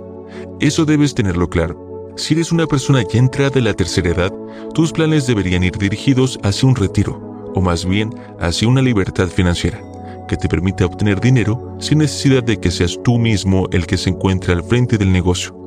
Si por el contrario aún eres joven, te puedes proyectar un largo plazo de mayor crecimiento aún más bien dirigido hacia una expansión. En todo caso, tengas la edad que tengas, proyectate siempre en crecimiento, con pasión y en abundancia. 3. Organiza tu escaparate financiero.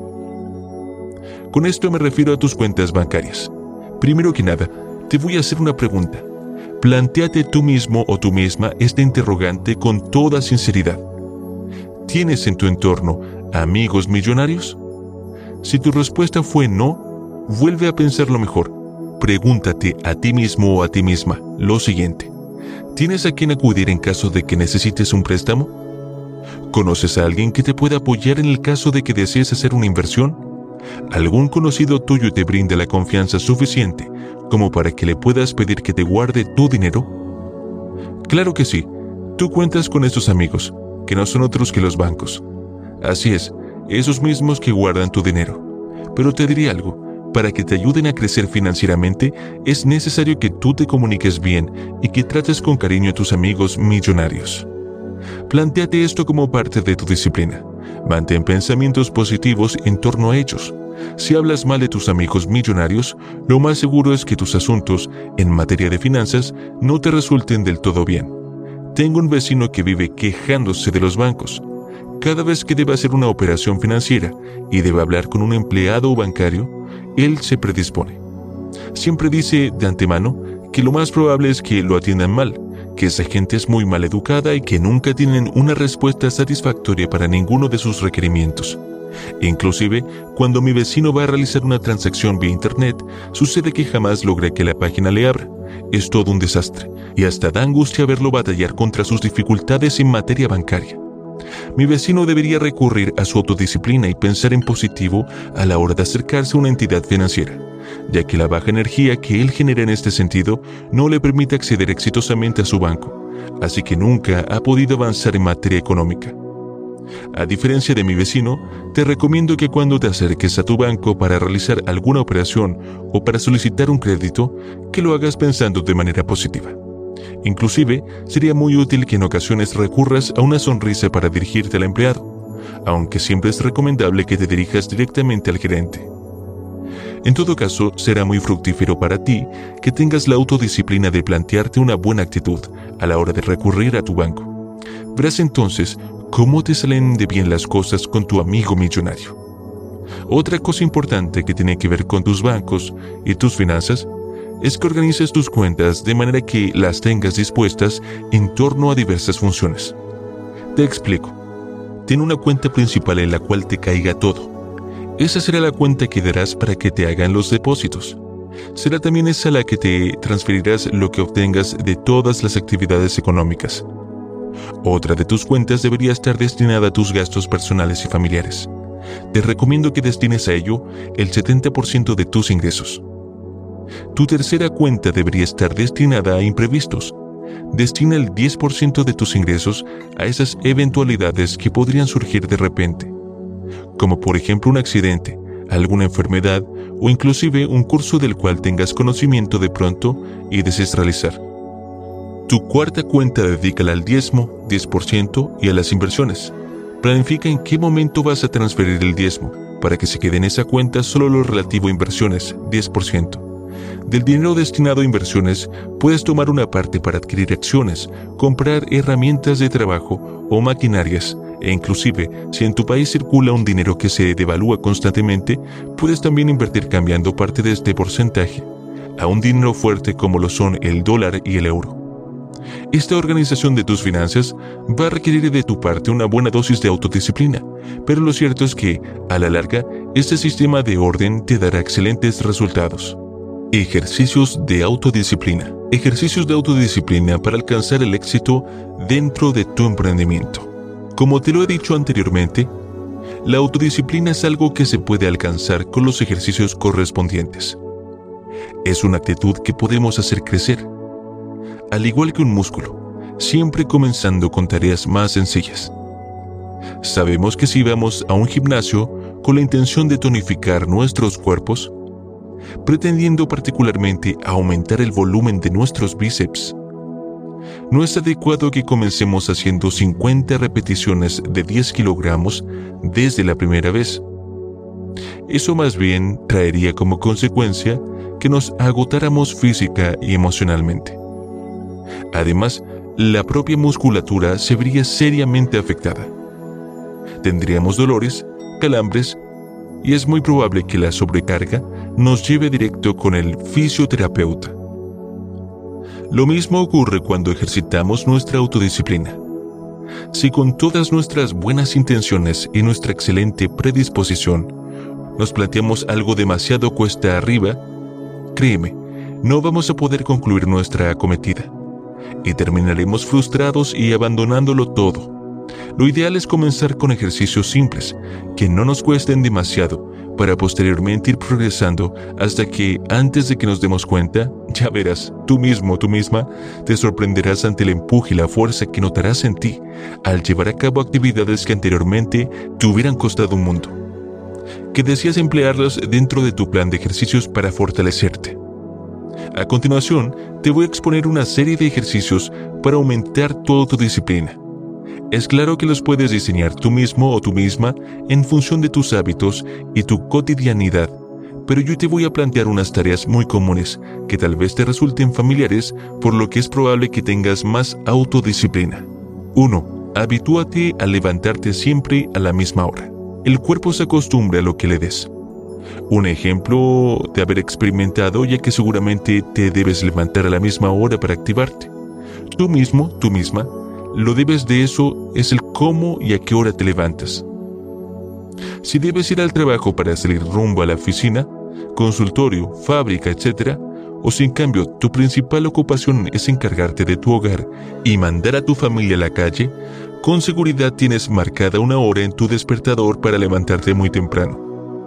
Generalmente todo el mundo debe levantarse a la misma hora durante los días de semana, pero sucede entonces que llegan el sábado y el domingo o las vacaciones, y tú continúas despertándote a la misma hora en que debes hacerlo durante los días de trabajo. Eso es porque tu cuerpo es como tu despertador, con la diferencia de que tu reloj tiene un botón de apagado y tú no. De cualquier manera, levantarte siempre a la misma hora resulta un excelente ejercicio para tu autodisciplina sobre todo cuando te levantas de una sola vez, sin enrollarte y desenrollarte entre las sábanas en una ardua pelea entre tu sentido de responsabilidad y tu deseo de continuar con tu rico sueño. Pero ya verás cómo el levantarte a la misma hora, a pesar de estar de vacaciones, te ayudará muchísimo a centrarte mejor en tu emprendimiento, ya que cuando comience de nuevo la rutina, no te verás obligado a romper con la inercia implícita en continuar en estado de reposo a pesar de un estímulo que te impulse. Ya te expliqué cómo esto demanda de ti un esfuerzo extra, que bien podrías emplear en las actividades que debes llevar a cabo para alcanzar tu éxito. También te comenté que esa inversión de fuerza resulta necesaria para romper la inercia implicada en hacer uso de la fuerza de voluntad, y bien sabemos lo conveniente que resulta emplear este recurso cuando realmente es necesario, es decir, cuando debemos comenzar una tarea y por alguna razón nuestro ánimo se encuentre un poco bajo. 2. Haz la cama en cuanto te levantes. Mi abuela siempre me decía que era muy importante acomodar la cama apenas me levantara, y como siempre digo, cuánta razón tenía mi abuela. Y es que tender la cama al levantarte es el ejemplo más claro de un ejercicio para la autodisciplina, comenzando por lo más pequeño. Se trata de una tarea que no demandará de ti mucho esfuerzo, pero que, sin embargo, es muy probable que no tengas ningunas ganas de llevarlo a cabo, especialmente porque a esa hora, con seguridad, aún estés embargado o embargada por un sueño con el que aún estés peleando. Sin embargo, vale la pena que realices esta práctica y la conviertas en algo habitual, ya que con esto estarás activando tu cerebro para la disciplina y el orden.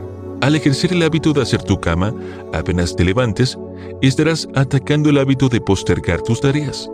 Lo mismo va para otras actividades sencillas y cotidianas, como por ejemplo el lavar los platos, deshacer las maletas apenas llegues de viaje, etc es decir, todas esas tareas domésticas simples que mucha gente suele dejar para un después que generalmente se extiende más de lo debido. 3. Vístete de manera adecuada. Otra cosa que me enseñó mi abuela fue estar siempre vestida como si fuera a salir.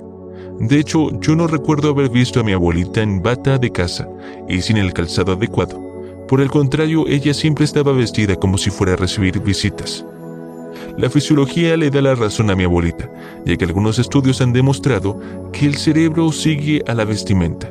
Más aún, la gente siempre te va a tratar de acuerdo a cómo estés vestido o vestida. Ten en cuenta que el ser humano es muy visual y que, en cuanto a los demás, nadie va a mirar a través de tu cráneo para enterarse de lo inteligente y pulcro o pulcra que eres. Tampoco saltan a la vista tus sentimientos o pensamientos. La gente mide a los demás según su apariencia externa. Esto es invariable. Tú mismo, tú misma, vas a actuar según estés vestido o vestida y según tu peinado. No es casual que los guerreros aborígenes se atavíen de un modo peculiar y que se pinten los rostros con líneas agresivas y colores fuertes como el rojo y el negro. Todo esto tiene una doble función. Por una parte, el guerrero le está diciendo a través de su apariencia a sus enemigos que él es fuerte, valiente, agresivo e invencible. Por otro lado, el mismo guerrero estará influenciado por el modo en que está vestido y adornado, así que se sentirá verdaderamente poderoso. Lo mismo nos ocurre a cada uno de nosotros, simples mortales civilizados. Tal y como estemos vestidos y arreglados, así nos sentiremos. Si trabajas en tu casa, por ejemplo, si tu proyecto lo realizas desde tu ordenador personal, no te descuides, no te quedes todo el día trabajando en pijama, sin peinarte y sin siquiera lavarte los dientes sé de casos. Procede como si tu casa fuera una oficina. Vístete como si fueras a trasladarte en el subterráneo, en taxi o en tu vehículo particular. Autodisciplínate en eso, aunque te veas tentado o tentada a quedarte en tu ropa de dormir, por aquello de que, total, nadie me va a ver. Claro que te van a ver. En principio te va a ver una persona muy importante, que no es más nadie que tú mismo o tú misma. Además, si eres casado o casada, y o tienes hijos, no te conviene que ellos tengan esa imagen descuidada de ti. Recuerda que eres un modelo a seguir para tus chicos y en cuanto a tu pareja, no debes descuidar el enamoramiento continuo. Él o ella deben verte en todo tu esplendor, bello o bella diariamente. Tal vez te suene algo anticuado y contrario a muchos discursos feministas o de autoimagen, pero te voy a decir algo. No olvides que en la calle hay muchos bellos y bellas bien arreglados y vestidos todos al alcance de la vista de tu pareja. Esa, te guste o no, es una realidad. 4. Ponte música motivadora. El que una música resulte motivadora o no es algo muy personal. Todo va a depender de tus registros, de tu cultura, de lo que escuchabas de niño o de adolescente, porque tenemos al respecto una memoria que nos dice a cada uno lo que es bonito, feo, estimulante o aburrido. A mí me puede resultar motivadora la música céltica, por ejemplo, pero es posible que a ti esto te produzca tan solo mucho sueño. Tengo una amiga que siempre fue capaz de estudiar con un fondo musical que consistía en canciones románticas con letra. Yo nunca pude entender cómo ella podía concentrarse con estas historias de amor como telón de su álgebra, su química o sus ciencias naturales. En mi caso, lo único que yo podía escuchar mientras estudiaba eran canciones en un idioma que yo no entendiera, o en su defecto música instrumental. A propósito de esto, no debería ser igual la música que te estimule para leer, que la que te inspire para hacer ejercicio. Yo particularmente sí que necesito música para ejercitarme, y me gusta una que sea más bien movida, agitada y enérgica.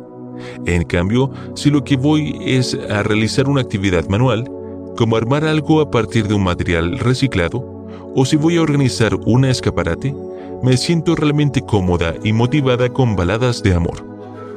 Pero como te digo, eso del gusto musical depende siempre de cada quien. 5. Céntrate y proyecta tu objetivo. Es importantísimo que como parte de tu autodisciplina te mantengas centrado, centrada en tus objetivos. Para eso te recomiendo que te proyectes ya con tu meta lograda. Yo no te hablo de visualización, porque la visualización tiene que ver más bien con el empleo de la imaginación. Entonces, ves tu meta estructurada, la ves en tu mente, sin que tú mismo o tú misma estés involucrado o involucrada en ella. En cambio, cuando te proyectas y te proyectas en medio de tus logros, es muy distinto. Entonces te ves tú mismo ahí dentro, disfrutando el logro, percibiendo olores, texturas y temperaturas. Igualmente sentirás las emociones concernientes al logro una vez alcanzado. Este ejercicio debería ser parte de tu plan de autodisciplina para alcanzar tu éxito. Por otra parte, céntrate siempre en tu logro Ten la disciplina suficiente como para alejar de ti pensamientos como me fastidia tanto trabajar hoy o quisiera quedarme en casa durmiendo toda la mañana. En lugar de eso, piensa algo así como hoy va a ser un día muy productivo para mí o voy a disfrutar mucho haciendo eso que me gusta tanto. Como ves, todo va a depender de aquello que seas capaz de crear y proyectar, primero que nada, en tu mente. 6. Comienza ordenando y organizando. La mayoría de las personas somos visuales, es decir, nos centramos en lo que vemos. Así que si nuestro entorno está visualmente desordenado y lleno de cosas inútiles, tendremos ahí un foco de distracción que no nos va a permitir concentrarnos correctamente. Claro está que hay gente auditiva que se distrae más con los ruidos, así como gente kinestésica que se dispersa fácilmente con los contactos físicos. En todo caso, es muy probable que tú seas de quienes se distraen más ante el desorden visual. De un modo o de otro, es importante que antes de comenzar con tu trabajo diario, organices bien el entorno en el cual te desempeñarás. No trabajes sin antes retirar de tu escritorio, por ejemplo, las pilas de papeles, los lápices, los memos o cualquier otro tipo de elementos dispensadores. Te recomiendo que dediques unos 5 o 10 minutos a arreglar el entorno, a revisar qué es lo que tienes pendiente y a planificar tus metas antes de comenzar lo que te corresponderá ese día. Esta sencilla tarea pondrá tu cerebro en modo activo y te estimulará a continuar con todo lo demás de un modo enérgico y proactivo. 7. Valora tu primera hora. Seguramente podrás recordar que dentro de tu proyecto has tenido días muy productivos y otros que han sido un real desperdicio. Trata entonces de hacer memoria de cómo has comenzado unos días y cómo has comenzado otros. Pues te cuento que la manera como abordes tu primera hora será definitoria en cuanto a la manera en que transcurrirá el resto del día. Si quieres realmente alcanzar el éxito, es importantísimo que comiences tus días con un buen pie. Si un día decides levantarte tarde, jugar un poco de videojuegos antes de comenzar y dormir una siestecita media mañana para reclutar energías, te lo aseguro, no solo pasarás todo el resto del día perdiendo tus valiosas horas, sino que ya cerca de la noche te sentirás frustrado, frustrada y lleno de sentimientos de culpa, debido a que desperdiciaste una buena parte de tu valioso tiempo. 8. No sucumbas ante las distracciones. Uno de los enemigos más contundentes de nuestro éxito son las distracciones. Se trata de una tentación permanente que todo el tiempo nos acechará, de manera que con ellas debes estar muy alerta y mantener activa tu autodisciplina. Puede tratarse de una llamada telefónica, de un bocadillo que te esté llamando tentadoramente desde tu refrigerador, del llamado desde tu mensajería de texto o de otro elemento por el estilo. Si te dejas abstraer por ese tipo de distracciones, te aseguro que lo más probable es que tu día no resulte nada rendidor. Al contrario, será un día perdido entre distracciones, que bien podrían esperar a que terminaras con tus tareas para ser atendidas. A continuación, te voy a hacer unas recomendaciones para que no caigas en la tentación de dejarte arrastrar por las distracciones. A.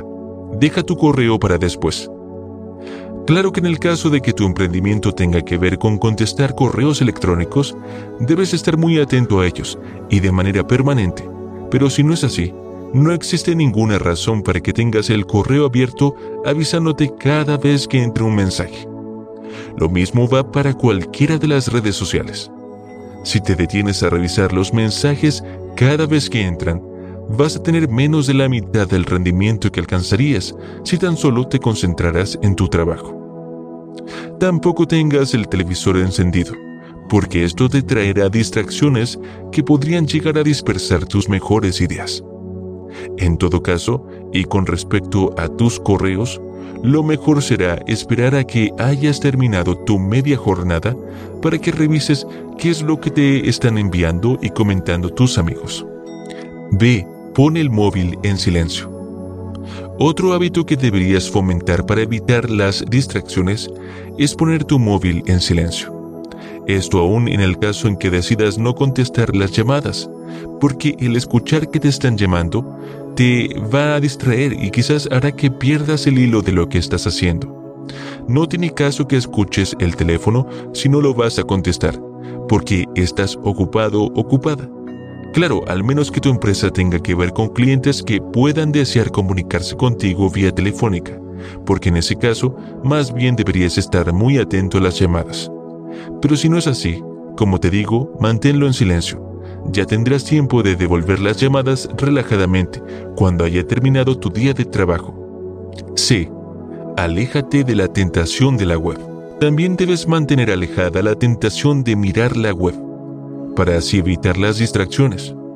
Si no es preciso que las tengas abiertas, lo mejor que puedes hacer es mantenerlas cerradas. Nada resulta más fácil que caer en la tentación de curiosear de vez en cuando las noticias de entretenimiento. Pero entonces puede suceder que gastes una buena parte de tu valioso tiempo en curiosear toda esa información que, en tu caso, tal vez no te resulte para nada útil. D. Limita el tiempo de tus pausas. Es cierto que resulta muy importante hacer una pausa de vez en cuando, siempre que las mismas no pasen de 15 minutos. En eso debes tener mucha autodisciplina, pues es muy fácil caer en la tentación de distraerte más de la cuenta y alargar indebidamente tus pausas. Si te tomas una pausa demasiado extensa, por ejemplo, si te detienes para tomarte un café, pero resulta que decides hacer una llamada telefónica y literalmente te guindas del teléfono por una hora, cuando quieres retomar el ritmo, vas a tener que invertir una energía extra en hacerlo. Esto es porque, en ese caso, habrás roto tu inercia de acción. Recuerda lo que antes te referí con respecto a esto. Tu inercia de acción consiste en la tendencia a mantenerte activo o activa una vez que hayas comenzado a trabajar. Es igual que la inercia desde el punto de vista de la física. Pero, por otro lado, habrás caído en una inercia de inacción, es decir, estarás en reposo y tu cerebro y el resto de tu organismo tenderán a continuar así, de manera que requerirás de una fuerza extra para recomenzar nuevamente lo que implicará que gastes en arrancar una energía que te habría resultado útil para crear. E. Atrévete a delegar. Y continuando con los ejercicios para alcanzar la autodisciplina, te cuento que es muy importante que te autodisciplines en confiar en los más capaces. Así que no temas delegar.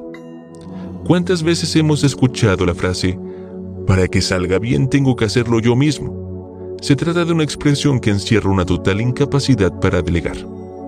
Quien piensa de esa manera, con seguridad terminará abrumado y atormentado frente a un montón de tareas para las cuales no le alcanzará el tiempo. Es importante que tengas la suficiente autodisciplina como para permitirte confiar en los demás.